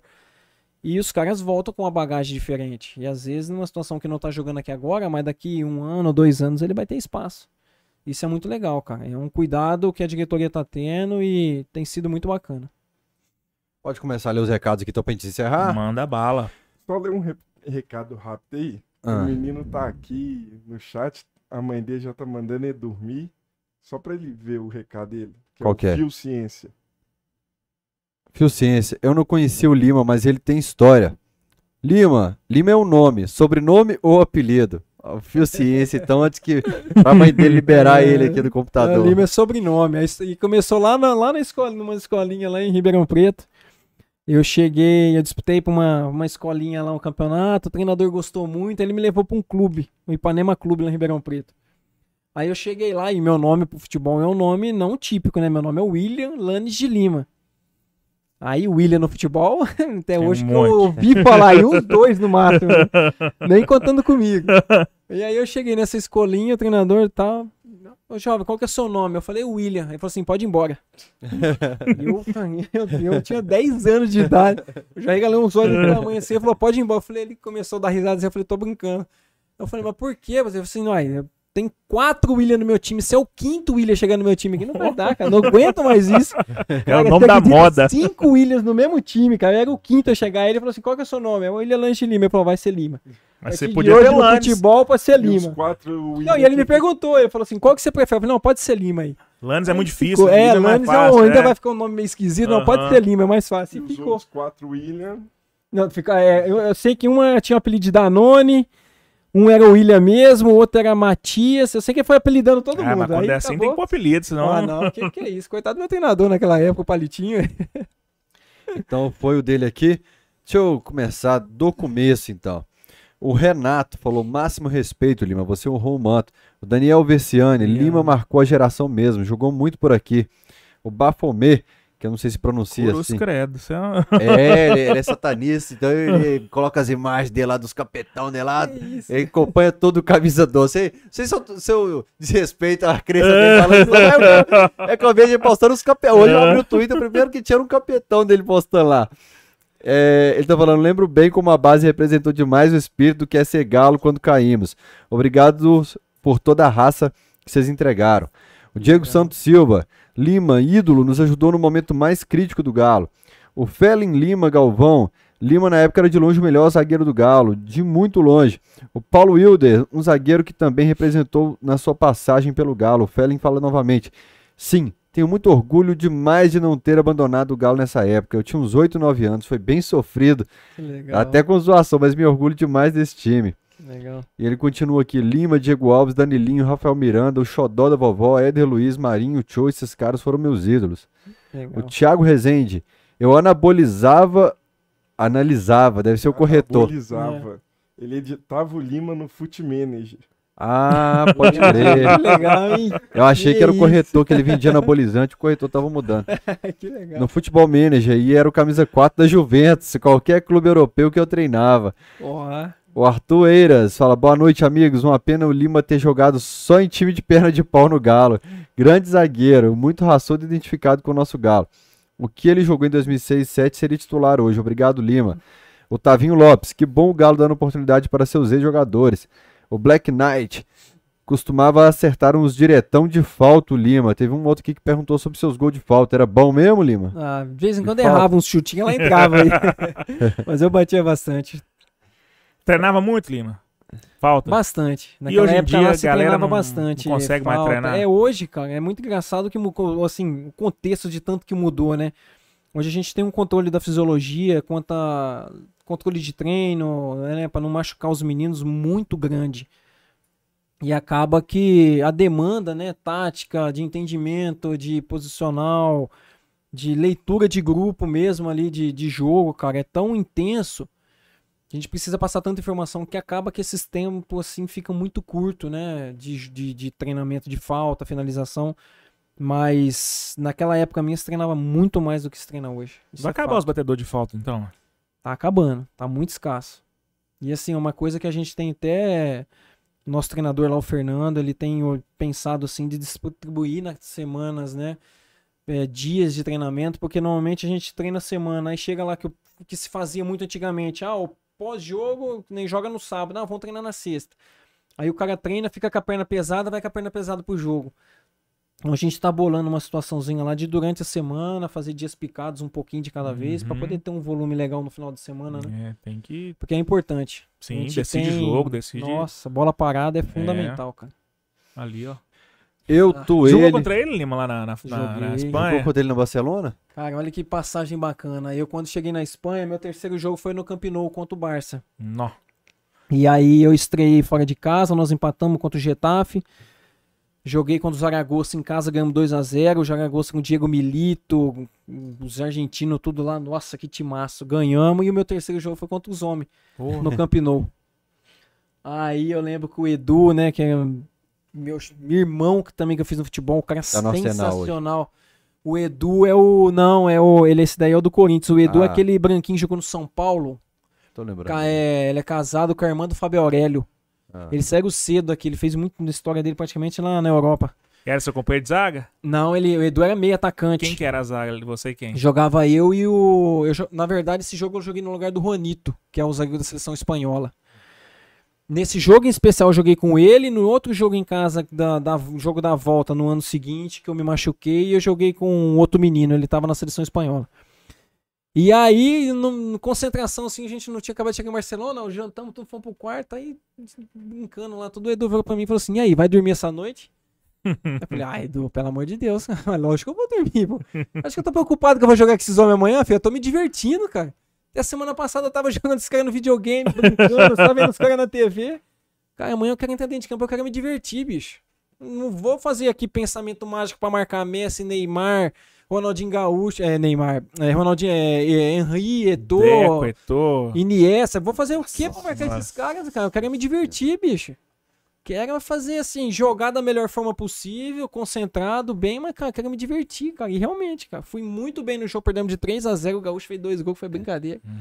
perdemos de 3 a 0 mas eu me senti muito bem no jogo, eu fui muito bem no jogo, cara. E foi realmente esse meu sentimento. Eu entrei dentro de campo pra me divertir, cara. E aí, cheguei no homem no final, no, no final do. No começo do segundo tempo. Encostei nele e falei, Gaúcho, me dá de presente. Ele falou assim: não, depois do jogo a gente se encontra ali embaixo. Aí beleza. Aí 20 minutos pra terminar o jogo, quem que vai sair do jogo? Ele. Substitui o homem. Eu falei, ah, perdi a camisa. falei, justo ele vai me tirar, pelo amor de Deus. Aí beleza. Terminou o jogo, eu já crente que eu tinha perdido a camisa, né? Aí, cara, olha pra você ver como que é, o cara é, é o que é, não é à toa. Aí terminou, já lá é, a- o, o time né, se reúne no meio, todo mundo se cumprimenta e tal, e sai pro vestiário. Aí tô descendo o- o estádio do Campinô, assim, a saída deles ali tem uma descida, e vai um retinho e sobe um escadão lá em cima. Aí na hora que eu desci, que eu passei, que eu comecei a subir o início do escadão, ele tava sentado, cara, no meio do, da escada, sem a camisa, a camiseta na mão. Te pegar, esperando? esperando, cara. Que que é isso, mano? Ah, que é isso. Aí você vai falar, o cara que já é fã do cara, se o cara tem um gesto daquele ali com você, bicho. Aí sentamos, conversamos. Ô, Lima, tá chegando aí e tal. Pô, Sevilha é muito bom, cara. Cidade maravilhosa, não sei o que, não sei o que. ali. Hã? Mano, a melhor noite da Espanha é Sevilha, não sei o que, não sei o que. Eu falei, puta, quer dizer, o cara já começou a conversar comigo de uma forma que se me conhecia há 500 anos, cara. Então não tem como você não se ficar ainda mais, né, apaixonado pela carreira do cara, né, ídolo, se tornar ainda mais fã do cara, né? O cara é um ídolo, o cara tem um gesto desse daí com você, cara. Porra. Pô, sensacional, cara. E tem até hoje guardada com o maior carinho do Ah, mundo essa aquele desse aí- homem. Você deu sorte que pegou ele no finalzinho do Barcelona. Rolou vê, resenha e, e e olha que engraçado, eu peguei ele na fase ruim do Barcelona, é, dele, né, com o Barcelona, ruim, né? não do time. É. Que o time é Pô, sensacional, você falou, A né? escalação aí é de arrepiar. a Não, ó, pra você ver, Valdez, Daniel Alves, é, Puyol, Piquet. é, Não, Piquet e Abidal. Aí a trinca, a trinca do meio que era ruim. Era Touré Yaya, esse é Churran, aquele francês, né? O, Aham. Aí era Touré Yaya, Iniesta e Xavi. Bem meia boca. Aí nesse jogo jogou é, jogou Messi, Eto'o e Henry. É, é, é, Ronaldinho, Eto'o e Henry. Eu acho que o Messi tava machucado. Não é Messi entrou no segundo tempo, não lembro o que, que foi ali. Aí quer dizer, aí saiu um, entra outro, que assim, é um nível, cara, que não tem Dá como... vontade de chorar, vontade de ir embora, vontade. tá O. Real, quem que tava aí? Era o- Essa época do Real, eu peguei a época lá dos Van Nistelrooy, Van der Vaar, Van Nistelrooy atacante, aí tinha o, o, o Sérgio Ramos já tava, Caramba, você jogou com Michel dois holandeses, o Salgado. Vanderlei e o Van Nistelrooy. dois gigantes. E quanto o Vampeta. Eita, isso aí. Só, só os, os grandes. Vai me tirar uma dúvida. Você que cometeu o pênalti pra ele marcar aquele gol ali? Qual? Não, aqui foi contra o Do Náutico, jogo- foi contra a Portuguesa, não, não. contra a portuguesa não. Aqui foi contra o Náutico. Portuguesa. Contra a a portuguesa lá, nós empatamos foi- 2x2 ou Não, mas o 0x0. jogo aqui. É, não, aqui nós perdemos 2x1. Aqui 2x1, estreia do Vitor. É, então Isso, Gol do isso, Marcos isso, Rocha, isso. de fora da área. O Marcos Rocha dá um totozinho ali. é Exatamente. Estreia do portuguesa, Vitor, é. Exatamente. Estreia. Ronaldinho. A memória só funciona pro Atlético, cara. É, é pra você Atlético. Coisas boas. E aí no ano seguinte você enfrentou o Barça, também tinha um time bom ou já tava. Não, era a mesma coisa. É a mesma, mesma máquina. É. Aí tinha Eto'o, essa turma toda ali dos caras. Nossa, que Tu era embaçado também, né, É. cara? Pegou o Barcelona com Ronaldinho e Henry, velho. É. E Eto'o. sensacional. Aí E tinha no no, Real tinha Raul, Gucci, aquela turma lá, Pepe, Sérgio Ramos, Cacilas. No Ah, segundo ano você foi bem também? Você... No segundo ano, engraçado, no primeiro ano eu joguei mais que o segundo. No segundo ano teve uma troca de treinador, aí eu sofri muito com o preconceito lá do treinador espanhol. Gostar de Cara, brasileiro. cara não- Sul-americano ele não gostava. Jogava só o Edu, porque o Edu tinha uma moral muito grande dentro do clube, e aí ele não tinha peito pra barrar o Edu. E assim, chileno, argentino, eu brasileiro, recém-chegado no clube, menino ainda, com 20 e poucos anos, quer dizer, eu sofri muito. E aí, tanto é que no jogo do Barcelona, que era pra mim iniciar, ele fez o Juanito entrar machucado dentro de campo, o Juanito com 3 minutos de jogo, história posterior, aí eu entro. Aí eu fiz os meus melhor 40, até a minha lesão, eu tive a lesão no finalzinho do primeiro tempo, a minha lesão do tornozelo. Dos 4 minutos, 5 minutos de jogo até os 45, eu fiz o melhor jogo da minha vida. Da minha vida jogando bola no Barcelona. Contra o Barcelona. Eu tava puto, mas puto dele não me colocar, me sacanear. Cara, eu falei assim, eu quero que se me dê uma oportunidade, cara. Ah, eu entrei no jogo, primeira bola que deu assim, já deu umas palmeadas no Eto'o, joguei 2 metros de altura. Falei, cara, esse jogo vai ser o meu jogo. Aí Nós Sangue fizemos no 2x0. Nós fizemos 2x0 no, no, no, no Barça no primeiro tempo. Só que no finalzinho do jogo eu tive esse lance com o Eto'o que ele, por maldade, cara, eu consegui antecipar a bola dele, toquei no Ricardo, nisso que eu toquei no Ricardo, já sem a bola, ele bateu nas minhas costas, eu desequilibrei, aí eu caí com o pé girando pra dentro. Eu tive a lesão de, a le- a lesão de deltoide, né? Nossa, na hora, senti aquela queimação na perna, assim, ó, parece que tinha, meu pé tinha saído, assim, da perna. Nossa. sensação terrível. Aí saí do jogo, aí depois dali foi só dor de cabeça. Mas tá bom, foi uma experiência de, de Ó. vida bacana. Acontece faz muito parte. treinador cismar com um perfil assim, né, cara? Rafael, é muito engraçado, cara. Assim, eu nunca imaginava sofrer essa situação de preconceito, cara. Nunca assim, né? A gente ouve falar, vê e repudia demais, cara, isso. Mas realmente, assim, tinha um preconceito muito grande contra os sul-americanos, cara. E você imagina aí o menino, 22, 22 anos, vivendo aquilo ali, cara. Assim, é o que eu tô falando. O Edu foi um cara tão especial na minha vida ali, dentro do clube, na minha vida ali naquele, naquele contexto europeu, cara, que ele assim, ele me conduziu, ele foi um pai pra mim ali. Coisa que o clube não deu como suporte, ele me deu. Cara, fica tranquilo, vamos trabalhar, se dedica. E eu, assim, sempre focado pra mim, eu tava vivendo uma mágica, tá no futebol europeu, cara. Uhum. Um lugar que eu tanto sonhei um dia e eu nunca imaginei, porque eu sonhava, mas não sabia que um dia eu ia chegar, ou se eu teria condições de chegar. Então, assim, depois que eu pisei ali, eu senti na pele aquela dor de cabeça, cara, assim, muito difícil. Eu não imaginava que como poderia ser isso. Porque não é raro o jogador falar. Treinador não gosta de jogador brasileiro, tal treinador não gosta de jogador Ah, o brasileiro. Bernard, agora, recentemente, com o técnico lá do, do Shakhtar, esqueci o nome do cara. Recentemente Passou tá de mesmo- brincadeira comigo, Ah, não, né? Já tem esse- nós estamos sete- falando do Lima 20 anos atrás, pô. É, eu não tô velho. O cara É, quando tá com é. quase 40 anos, Cara, qualquer coisa é recente. Eu lembro se foi o Mancini que citou também. Teve alguém que citou Uhum. que treinador não gostava de brasileiro em tal É, caso. mas muita gente fala isso. É Muito engraçado. jogador cara, fala isso. ver. Eu fui pra lá, né? Quando eu fui pra Espanha, eu fui a pedido do Hector Cooper, treinador argentino que teve uma briga lá na Inter com o Ronaldo Fenômeno, né? Que teve até aquele afastamento dele, que o Ronaldo saiu do clube. E foi um cara, cara, que me ajudou muito, bicho. cara que me ensinou muita coisa. A comissão dele tinha um auxiliar, um ex-jogador que, cara, me fugiu da cabeça o nome dele, mas um cara fantástico, fantástico. Um auxiliar técnico, assim, sensacional, que me ensinou muito. Quer dizer, aí logo quando teve a mudança, aí entrou o treinador espanhol, aí eu sofri muito. cara. Eu e a turma sul-americana, assim, a gente tinha três argentinos. A gente tava em, era brasileiro, era o Sobis, eu, o Edu. É, depois veio o Ricardo Oliveira e o Mehmet Aurélio, que é um brasileiro naturalizado turco, para jogava pela seleção da Turquia. Cara, esses caras com nome aí, o próprio Sobis sofreu muito também com ele, cara. Tanto que no final o Sobis pede pra ir embora porque ele não quer ficar a temporada seguinte, porque ele continua. E foi difícil. Muito difícil. Eu vivi uma experiência aí que eu até então nunca tinha vivido, não. O Adaptação. O Ricardo Oliveira fez. Jogou bem no Betis, não foi? Teve, nossa Nossa, senhora. Teve voou. uma passagem mágica lá. Ó, Junto Rica- com você? Ri- Rica- não, eu, eu cheguei no final da temporada. Eu cheguei na, fi- na temporada 0708. Eles tiveram a temporada mágica 0607. Que foi Edu, Ricardo Oliveira e Assunção. Nossa senhora. Que o jogava que a é bola isso? Ricardo Que Oliveira de jogava. O matador. velho. Denilson também lá é. É, o Denilson um pouquinho antes dessa turma aí, mas o Denilson também tem história muito bonita lá. Denilson bem antes, Muito, é, eu É. acho que uns Nove- anos, uns. Não, 90 e- 98. é, 90 e pra mais, né? 98. É, eu não vou saber falar a época é, do Denilson, mas. O cara achando ruim com o estrangeiro. É. É. Mas assim, a história dos três aí um ano antes da, da minha chegada Assunção, lá. Marcos nossa, Assunção? É, Marcos Assunção. Batendo na bola igual aquele homem ali. Não É. viram, viu? Hum. Estreia do Ronaldinho no Galo, o Marcos Assunção estava no Palmeiras. É. Acho que chutou na trave. Verdade. É. O Eu tô ele, nós somos Galo. Grande Lima, feliz demais em ver um atleticano de verdade. Vamos, vamos, meu galô. O Ademar, boa noite, Lima. Você estava no jogo em que o Fábio tomou aquele gol de costas, como foi para quem estava em campo? A gente contou aqui, Ademar. O Pablo Mineiro, Fael, pergunta o Lima se ele pensa: caraca, eu joguei no Galo na época errada. Pergunta se ele acha que teria vaga nessa zaga aí. Ah, cara, eu ia- vou te falar que eu ia estar muito feliz de estar brigando com essa turma aí. te confesso que é que nem eu falei o exemplo dos meninos, né? Se não tiver motivação pra estar no meio dessa turma aí, cara, não serve pra jogar futebol, principalmente time grande.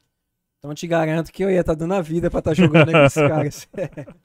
O Vitor Hugo, Lima, o zagueiro que cobrava faltas. O Antônio Augusto Duarte. O Lima sentiu na pele o rebaixamento do Galo em 2005, mas ao mesmo tempo passou pelo drama e superação para voltar à Série A no ano seguinte. Diferente de certos clubes aí, caiu e não voltou mais. O Saulo Eduardo, boa noite a todos. Lima, muito obrigado pelo respeito com a camisa do Galo e pelos gols de falta. O Carlos Santos, esse cara vai ser um baita treinador, um bom treinador. O Duílio Lima, Lima, grata a tudo Xará. que ajudastes nosso Galo. O Marcinho BHZ, grande Lima, fico feliz que está trabalhando no Galo, nos ajudou bastante na nossa fase mais difícil.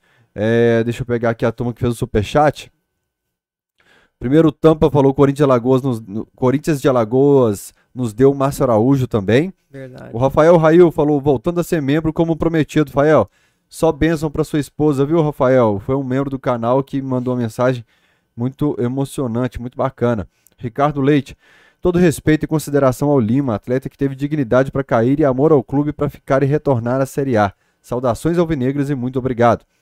Aline Castro, Nash Morning, já combinou com ela a camisa? Já, né? Já tá, já tá lá em Sarzeto, só falta ter gente na casa pra receber. Beleza. Acho que o Yuri Marçal falou que começou a torcer pro Galo na época da Série B, não foi? Foi, Aline. Por causa da paixão da torcida. Isso mesmo, Aline. Exato. Exatamente. O Brian contribuiu com o superchat 5 reais e falou, ai credo, só. Brian Christopher de Taunay. Que belo nome, eu sou treinador e ia gostar do nome dele. Ô, o, o Aicredo deu uma, uma esfriada no Galo ganhou, hein? Nós precisamos É uma rever isso variante, aí. ué. A variante do Galo ganhou. Precisamos rever Não, isso mas aí. Pior que não, porque no último jogo cantaram o iCred e Depois depois o Galo ganhou. Ah, tá. Ah, mas deixa, o- deixa o povo. Se o povo Deixa- gosta de falar, é, né, tá deixa na voz do cantar. povo. Surjam né? mais, né? É. o, o Galo ganhou, surgiu no camisa 12. É. Então explodiu. Bacana, bicho. E aí, a hora que eu tô na arquibancada, igual no último jogo, que cantou os pelinhos do braço, vai tudo subindo assim. Ó. imagino. Eu também eu chorei ouvindo a Que galera cantar isso na Tá arquibancada. Neanes Gonçalves. Neanes deve ser primo do Lanes. Contribuiu com 10 reais no superchat e falou: Lima, lembra do gol de falta que você fez contra o Corinthians na Copa São Paulo de Futebol Júnior? Demais. Fala um pouco daquele time que muitos jogaram no time profissional do Galo. Quem foi seu melhor parceiro de zaga? Verdade, É, nós não perguntamos isso. É o. Nesse jogo aí jogou, se eu não me engano, eu e o Castan, cara. Eu eu não vou lembrar. Eu acho que foi eu e Lê. Esse jogo aí foi contra o Fluminense. Nós ganhamos de 1x0 lá em São Bernardo. Eu acho que foi meu primeiro gol com a camisa do Galo. Acertei uma cacetada no canto do goleiro, nem viu a bola, nem eu vi pra onde que ela foi, na verdade. E foi A bacana. veia Foi mesmo. aquele, aquela Copa São Paulo ali foi esse elenco nosso aí de bem promissor que nós saímos na semifinal pro Corinthians, cara. Empatamos 1 a 1 2002? São na Foi- semifinal? Foi 2005, foi a taça 2005. 2005, que é a nossa base de 2004 Ah, tá. toda. Subiu pra. E aí, 2005, que é a taça São Paulo, é sempre Uhum. no ano seguinte, né? E nós fomos pro Corinthians, se não me engano, na semifinal, cara. Fizemos um baita de um jogo, um baita de um campeonato. E semifinal, patamos, foi pros pênaltis. Aí nosso pênalti foi terrível. Mas foi legal. Experiência especial com essa turma aí, esses meninos. Saudade. Gol no profissional, qual foi marcante, assim? Você Gol fez uns 6, profissional? 7 gols no profissional. O gol que mais me marcou, assim, no profissional foi o meu primeiro gol de falta contra o América Mineiro. Eu até postei esses dias pra trás aí na minha rede social que foi o meu primeiro gol, uma coisa que o pessoal sempre me cobrava muito no clube, que eu já era cobrado na base, fazer treinar faltas, bater, participar mais. E aí, a primeira que eu tive no profissional, tem um golaço de falta lá que é- foi a entrada ali no, no time. Eu fiquei muito feliz e foi o que mais me marcou ali de gols. E a Aline tá falando novamente, o Lima é gato mesmo, com todo respeito, Deus conserva. Ô, eu fui abrir meu Instagram aqui agora, o que tem de mensagem de mulher. Ah, que homem bonito, meu Deus do céu, que... isso, rapaz. Aproveitou bem, Lima? Ah, aproveitou bem a fase? Nada, A, tá doido. a época de. de, de- muito tranquilo É. com isso, né? Aí ficou vermelho, até só É. aqui, ó, ficou vermelho. hoje, até hoje. Camisa 12 postou lá o primeiro comentário, marcando a página de fã-clube dele. Tá vendo? Ah. Cara, é impressionante Cara, o aqui, que chegou de mensagem aqui, é aqui as das meninas lá de. Fortaleza, é, a Dani que, que toca lá, filha de um amigão meu.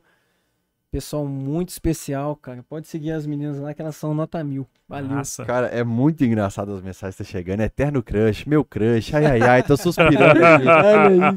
Eu fico preocupado, Fel. Não, não, É. não é nem pelo teor das mensagens, não, mas que eu já me vejo já muito velho pra isso, né, cara? É. Porque naquela época eu falo, cara do céu, bicho, tá chegando, tá passando, né? Não, e daqui Dá a uns dias vai. Hoje vai chegar a menina e falar, pô, minha mãe era sua fã. É, Aí é. Aí eu já fico vendo lá, pô, os meninos de 17 anos, cara, 17 anos, 17 anos que eu tive de carreira. Então quantos anos É. eu tô? Aí. Já, sabe? Vai, você vai fazendo umas continhas meio É. por baixo assim, que assusta, O bicho. Fio Sense aí, eu nem conheci o Lima. Pois é, cara. Daqui Aí um você dia vai cheguei estar. aqui agora há pouco, assim, eu não, não, vou até confidenciar aqui, não sei nem se eu posso, Fael.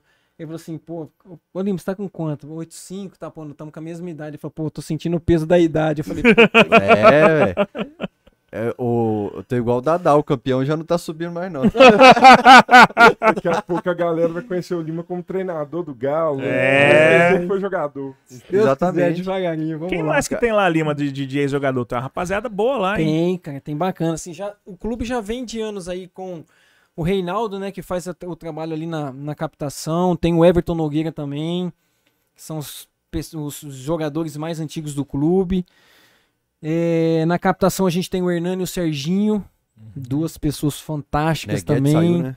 Neguetes também saiu, já, né, já tava de um período Qual anterior Serginho? também. O Serginho. Não, não, o Serginho de Sete, 2012, sete, não. Não, não, não, não, Serginho Não. não. O Serginho Esse já Serginho tá jogou jogando ainda. Tá antigo, jogando é. até hoje. Tá? É, o Serginho, Ó. se eu não me engano, foi até pra um. Se não agora com algum time aí que me. É, é, ele foi, Rapaz, pra onde que ele foi? anunciou ele agora esses dias em algum lugar. Vou lembrar aqui. E aí tem, né? Tá eu lá agora, o Léo.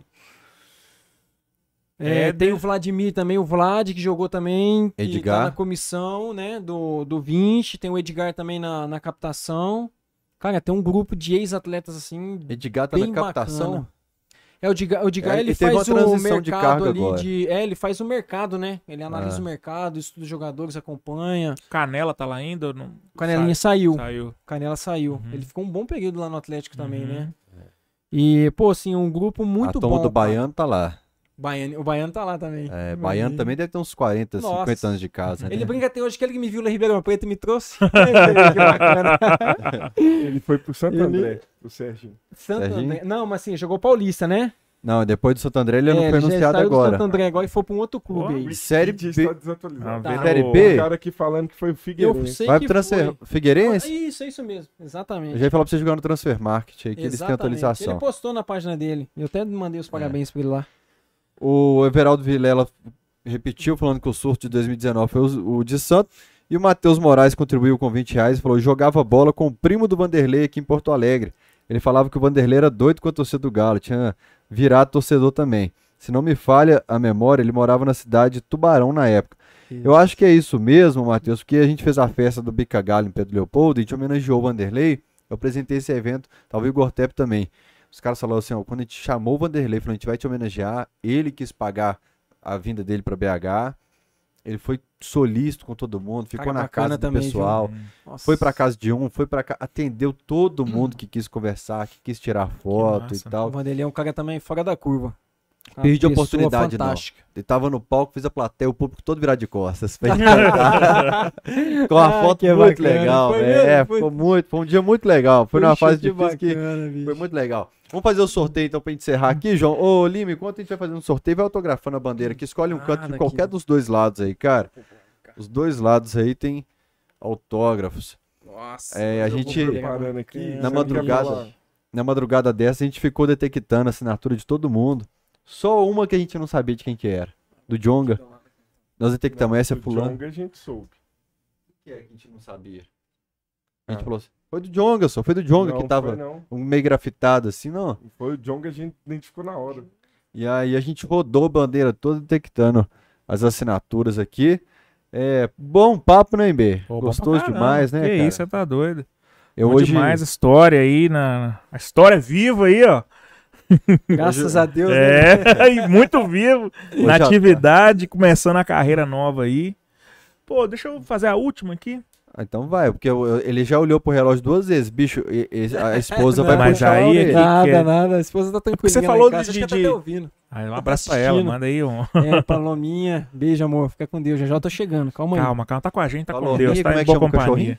Paloma Lima. Ah, é verdade. Falar do nosso filhote, o Tiãozinho. Tchãozinho. Tião. Tiãozinho, é, o pugzinho lá, o bicho é arrumado. Tião é nome de cachorro de roça. É, Tião, é, é raiz. Aí, Tem mais dobra que o Raiz. MB na nuca aqui, É, o já viu já no, no comecinho ali, bicho é, parrudinho.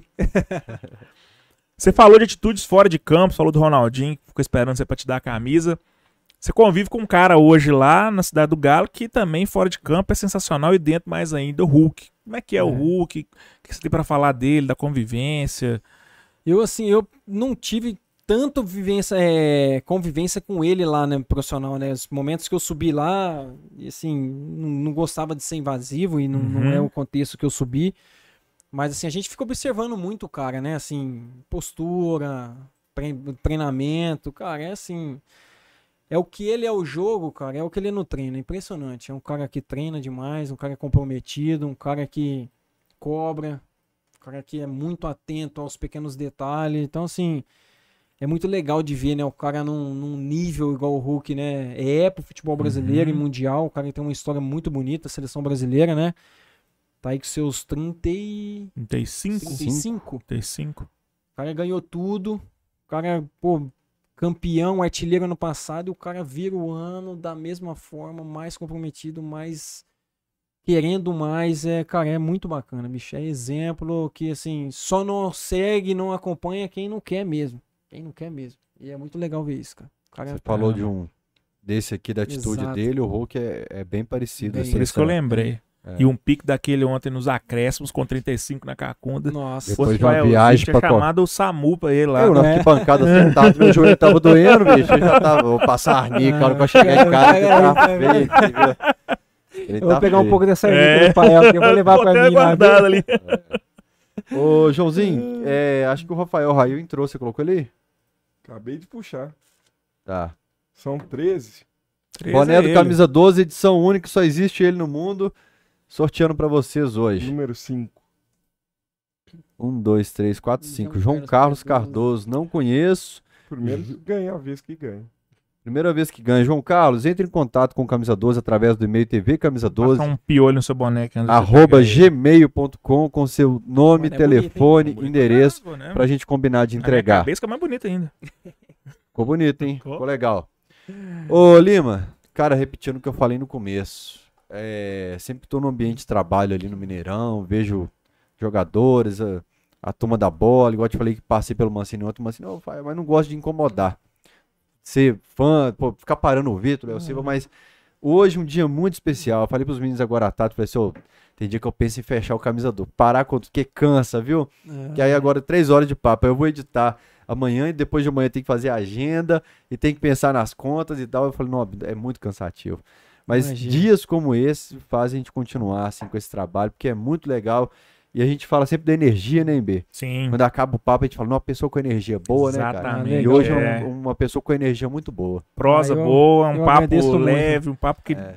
Levou E, a gente pra assim, cima. não- né, às vezes parece que a gente fala coisas assim, né, de pra agradar, pra aparecer pros, pro pessoal, mas não é isso, cara. Assim, a gente se conhece desde aquela época. Quando você postou aquela foto nossa lá, cara, assim, vem o filme de ver você acompanhando a gente, de estar lá no campo, né? Eu tenho muitas memórias também do Igor.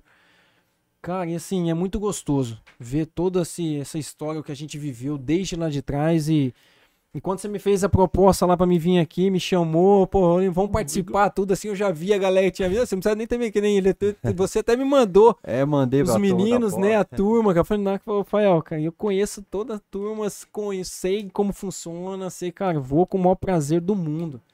Feliz demais de estar participando, obrigado pelo carinho, respeito, admiração, todo mundo que participou aí, cara, eu fico muito feliz é, de ver esse, esse reconhecimento. Realmente, quem viveu aquela, aquela experiência lá, né, daquela época, marcou muito. E eu encontro, assim, recentemente encontrei um menino, não, não lembro aonde aqui, mas que me marcou muito a fala dele. Ele falou, Lima, eu aprendi a ser atleticano apaixonado naquela época. A e o época tanto que marcou, né? magra. Quem viveu é. aquilo ali, né? Então é isso, cara. É que nem eu falei, o que me marcou muito é isso, é a Lima do Galo. E foi bacana. E eu carreguei isso a minha carreira toda. Então, assim, obrigado pelo convite. Fiquei muito feliz de estar aqui com vocês. Parece que nós ficamos aqui, nem sei quantas horas nós estamos aqui, mas parece que a gente 15 tá só uma 11. hora. É. Vai fazer três horas nós estamos Parece que a aqui. gente tá só uma hora aqui batendo papo, porque tem muito assunto ainda legal pra gente Uhum. dividir. Assim, tô muito feliz mesmo. Obrigado pela, pelas horas que nós passamos junto aqui, falando da minha história, do Atlético. Muito feliz mesmo. Ô, João, enquanto o MB despede a turma, joga a foto aqui no Instagram pra comparar a beleza que eu tô naquela época com o Lima. O Nossa cabelo, Senhora. então, é o mesmo Pô, eu vou te estilo. falar, eu até, Tava tava, Fulminado, velho. judiadinho Cê- também, viu? É, na- que isso, cara. É, Aquela época ali. Nossa senhora. O Fael tava ali eu só dava estragado. um beijo na boca quando o Lima fazia gol de falta. Ó, o cara mandou uma foto hoje no grupo lá que eu falei, Fael de Deus. Ai, meu Sei filho, ele não tava fazendo Instagram, Fael Slim.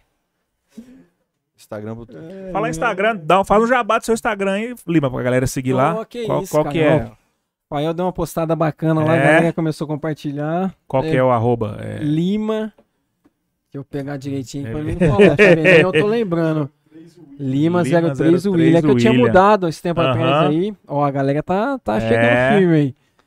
Mas fico feliz, cara. Mais do que qualquer coisa assim. Eu sou, confesso que eu sou meio desligado. Minha mulher pega no meu pé. Pô, você tem que ficar mais engajado, não sei o quê. Eu tenho umas picanhas do. Domênico Tempo, aí pô. pra divulgar. Eu falo pra ela assim, pô, eu tenho preguiça que vezes os caras falam, pô, tô aqui tomando café da manhã, acabei de acordar, cara, assim, de verdade, assim, ó, eu não, não, no tô, olho aí. não tô aqui criticando, não é isso não, é que eu realmente tenho preguiça. Aham. Mas, é, assim, não, por isso mesmo, eu vi o Rafa lá, falei, gente, olha o Rafa, vou mandar uma mensagem pra ele, eu não aguento, aí eu dou risada, ele é, eu adoro ele. Quem é esse outro feio aí, cara, velho? Cara, é a cara do Dalton Estrela esse cara aqui. Quem que é esse feio aí? É um Um brother feio meu do interior, que, porque assim, eram os dois na época, assim, topavam qualquer parada de carona, puxou, a gente ia pra show sem ingresso, em cidades ao O redor. primeiro comentário ali. Estão vivos? É porque existe uma lenda que quem tira que foto comigo acontece uns negócios aí.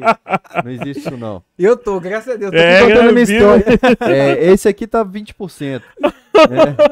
Mas é, Legal, foi um bicho. dia que assim, eu, eu fui direto assim no Rafael Miranda. Por coincidência, os dois que vieram aqui no Cachorrada Que Podcast. legal, cara. Que é, Sensacional, bicho. era igual a assinatura da camisa. Foram os primeiros que eu fui pra pegar a assinatura na camisa também, cara. E Você entendeu por que que ele foi no Rafael Miranda e no Lima? Não, e no Marinho também. Eram os três, que o Marinho, pra mim, tá no. no Você achava os três mais bonitos? Por quê? Cara, não, o Marinho, esses caras, eu tinha eles assim, por exemplo, o Marinho, eu coloco ele com uma história de vida muito bacana, sabe? Uhum. Então eu tenho uma admiração. Ele é, cara. Eu fui pra Divinópolis assistir Patinga e Guarani de Divinópolis. Fui pra Divinópolis assistir Patinga e Guarani de Divinópolis por causa do Marinho. Um jogo horroroso, 0x0. Taça Minas Gerais, bicho. Só pra ver o Marinho, cara. Eu era fã. É, mas. Ah! Pô, Mas eu não fiz essa piada, pô. E o cabelo vermelho ali foi promessa, porque o Galo, se o Galo subisse, eu falei, ah, já vou pintar. E a aqui. boca vermelha, é batom ou o quê? Cara, e o Globo Esporte Aí, aí mostrou. é o celular. Aí eu... É, aham. O Globo Esporte mostrou. Não, não existia celular na época. Groselha que você a tava. câmera foi emprestada. O Globo Esporte mostra a gente no CT visitando, porque a gente foi de carona, de cidade em cidade de carona. Então, por isso que eu comentei com você, que eu lembro de alguma reportagem dessa daí. Aí tem a matéria da vovó nesse dia e tal. Então a galera me viu no Mineirão Da vovó Aí- do Rafael? É, Ah. é nesse dia. Quem abençoou o Rafael não foi a avó dele, foi a minha Foi sogra, a a- benção, entendeu? Aí o pessoal, como no Mineirão, pagava tropeiro, cara. Então nós comemos pra, à vontade pra voltar na viagem de Ó. bucho cheio. A galera foi muito bacana. Vovó, Que legal, xodó da vovó, Rafael legal. Miranda. Essa aí. Aí, ó. Provavelmente tá até no meu canal esse, esse vídeo. A avó do? Rafa. Ele falou dela aqui, ó. Dizia que ficava bravo, porque ela é volante não pode ser xodó da vovó. Dizia que no começo ficava bravo com o apelido. E se vestiário o cara apelar com o apelido, aí que Nossa, pega, tá né, cara? Não, se ele, Aí, ó, o Fael com ele Com o xodó. tá morto. É, mas aí tá editado esse vídeo que tá cortado. Esse vídeo é o que tá no meu canal. Que Não, a depois... avó do Rafa é, Não, né, é não. maravilhosa. Esse é o do velho. Gustavo, o assessor Vozinha. dele. Aí, ó. Tem uma entrevista aqui, se você viu, você acha que é atrás das grades. Aí eu entra eu falando uma frase que é faltou o Rony, depois eu peguei uma birra do Rony quando foi pro Cruzeiro. Ó o Eder Luiz, ó o Chico Chico Bento, Bento. pescador. Já Chico Bento veio de onde tipo, quando ele veio pra ele base, hein? Tava, ele tava no comercial de Ribeirão Preto. É, porque ele, ele era do tri- a família É. do Triângulo, né? Ele é de uma cidadezinha do lado de Uberlândia. Tá porque comprou o leilão lá do Instituto Dá todo. O, Éder? É, Que isso, cara? Lá que comprou os trem, tudo lá. Que isso? Ah, Legal, pô. esses caras que foram pra Europa aqui fizeram pé de meio pra comprar tudo, velho. Ó o Marinho aí, ó. Cara, muito bacana, velho. É, Mas dizem que não é gosta desses trem das entrevistas, não Uma hora eu vou trazer, uma hora eu vou. Não, eu vou mandar mensagem pra ele. Não, Uma hora eu vou trazer ele "Mano, aqui." Tem que vir aqui, pô. É. Ó, E rede social tá ativo, cara. De vez em quando ele posta tá. negócios, Instagram e tal. Passou do lado ali o Tony, eu acho. Tony, Tony Veio de. CRB, não veio? É, Esse cara que emprestou, que mandou por e-mail as Cara de mal. Fael, que você fez ali. Tava com fome, cara. Ah, não é sei que hora que eu Tristeza, tinha né, comido. mesmo? É, ah, É, tristeza. É. tomando banho de sol. é. Com esse cabelinho aí. Vamos de- encerrar, porque senão a loura acaba me largando, sabe? Que o, o potencial pra fazer um filho feio é muito grande. Vai pesar uns 60 quilos aí, viu? que legal. aqui só uma cara. mochila. Você não tava pesando aí uns 45. Tava contando pro Lima como é que era a tática pra dormir em rodoviária, amarrar o cadastro na canela, pra ninguém roubar. de Roubar o tênis. É, lá em João Molevade. É, terra boa. Ô, Amarrar, Monlevade. Abraço pro é. Monlevade aí. ó. Amarrar, dormir na rodoviária, amarrar o cadastro, que aí boa. ninguém rouba o, o tênis. Bom, é isso. Tamo junto. MB, Limão, obrigado, cara. Valeu aí pela presença, por esse papo sensacional, por ter dedicado aí sua noite pra gente pra falar de Galo.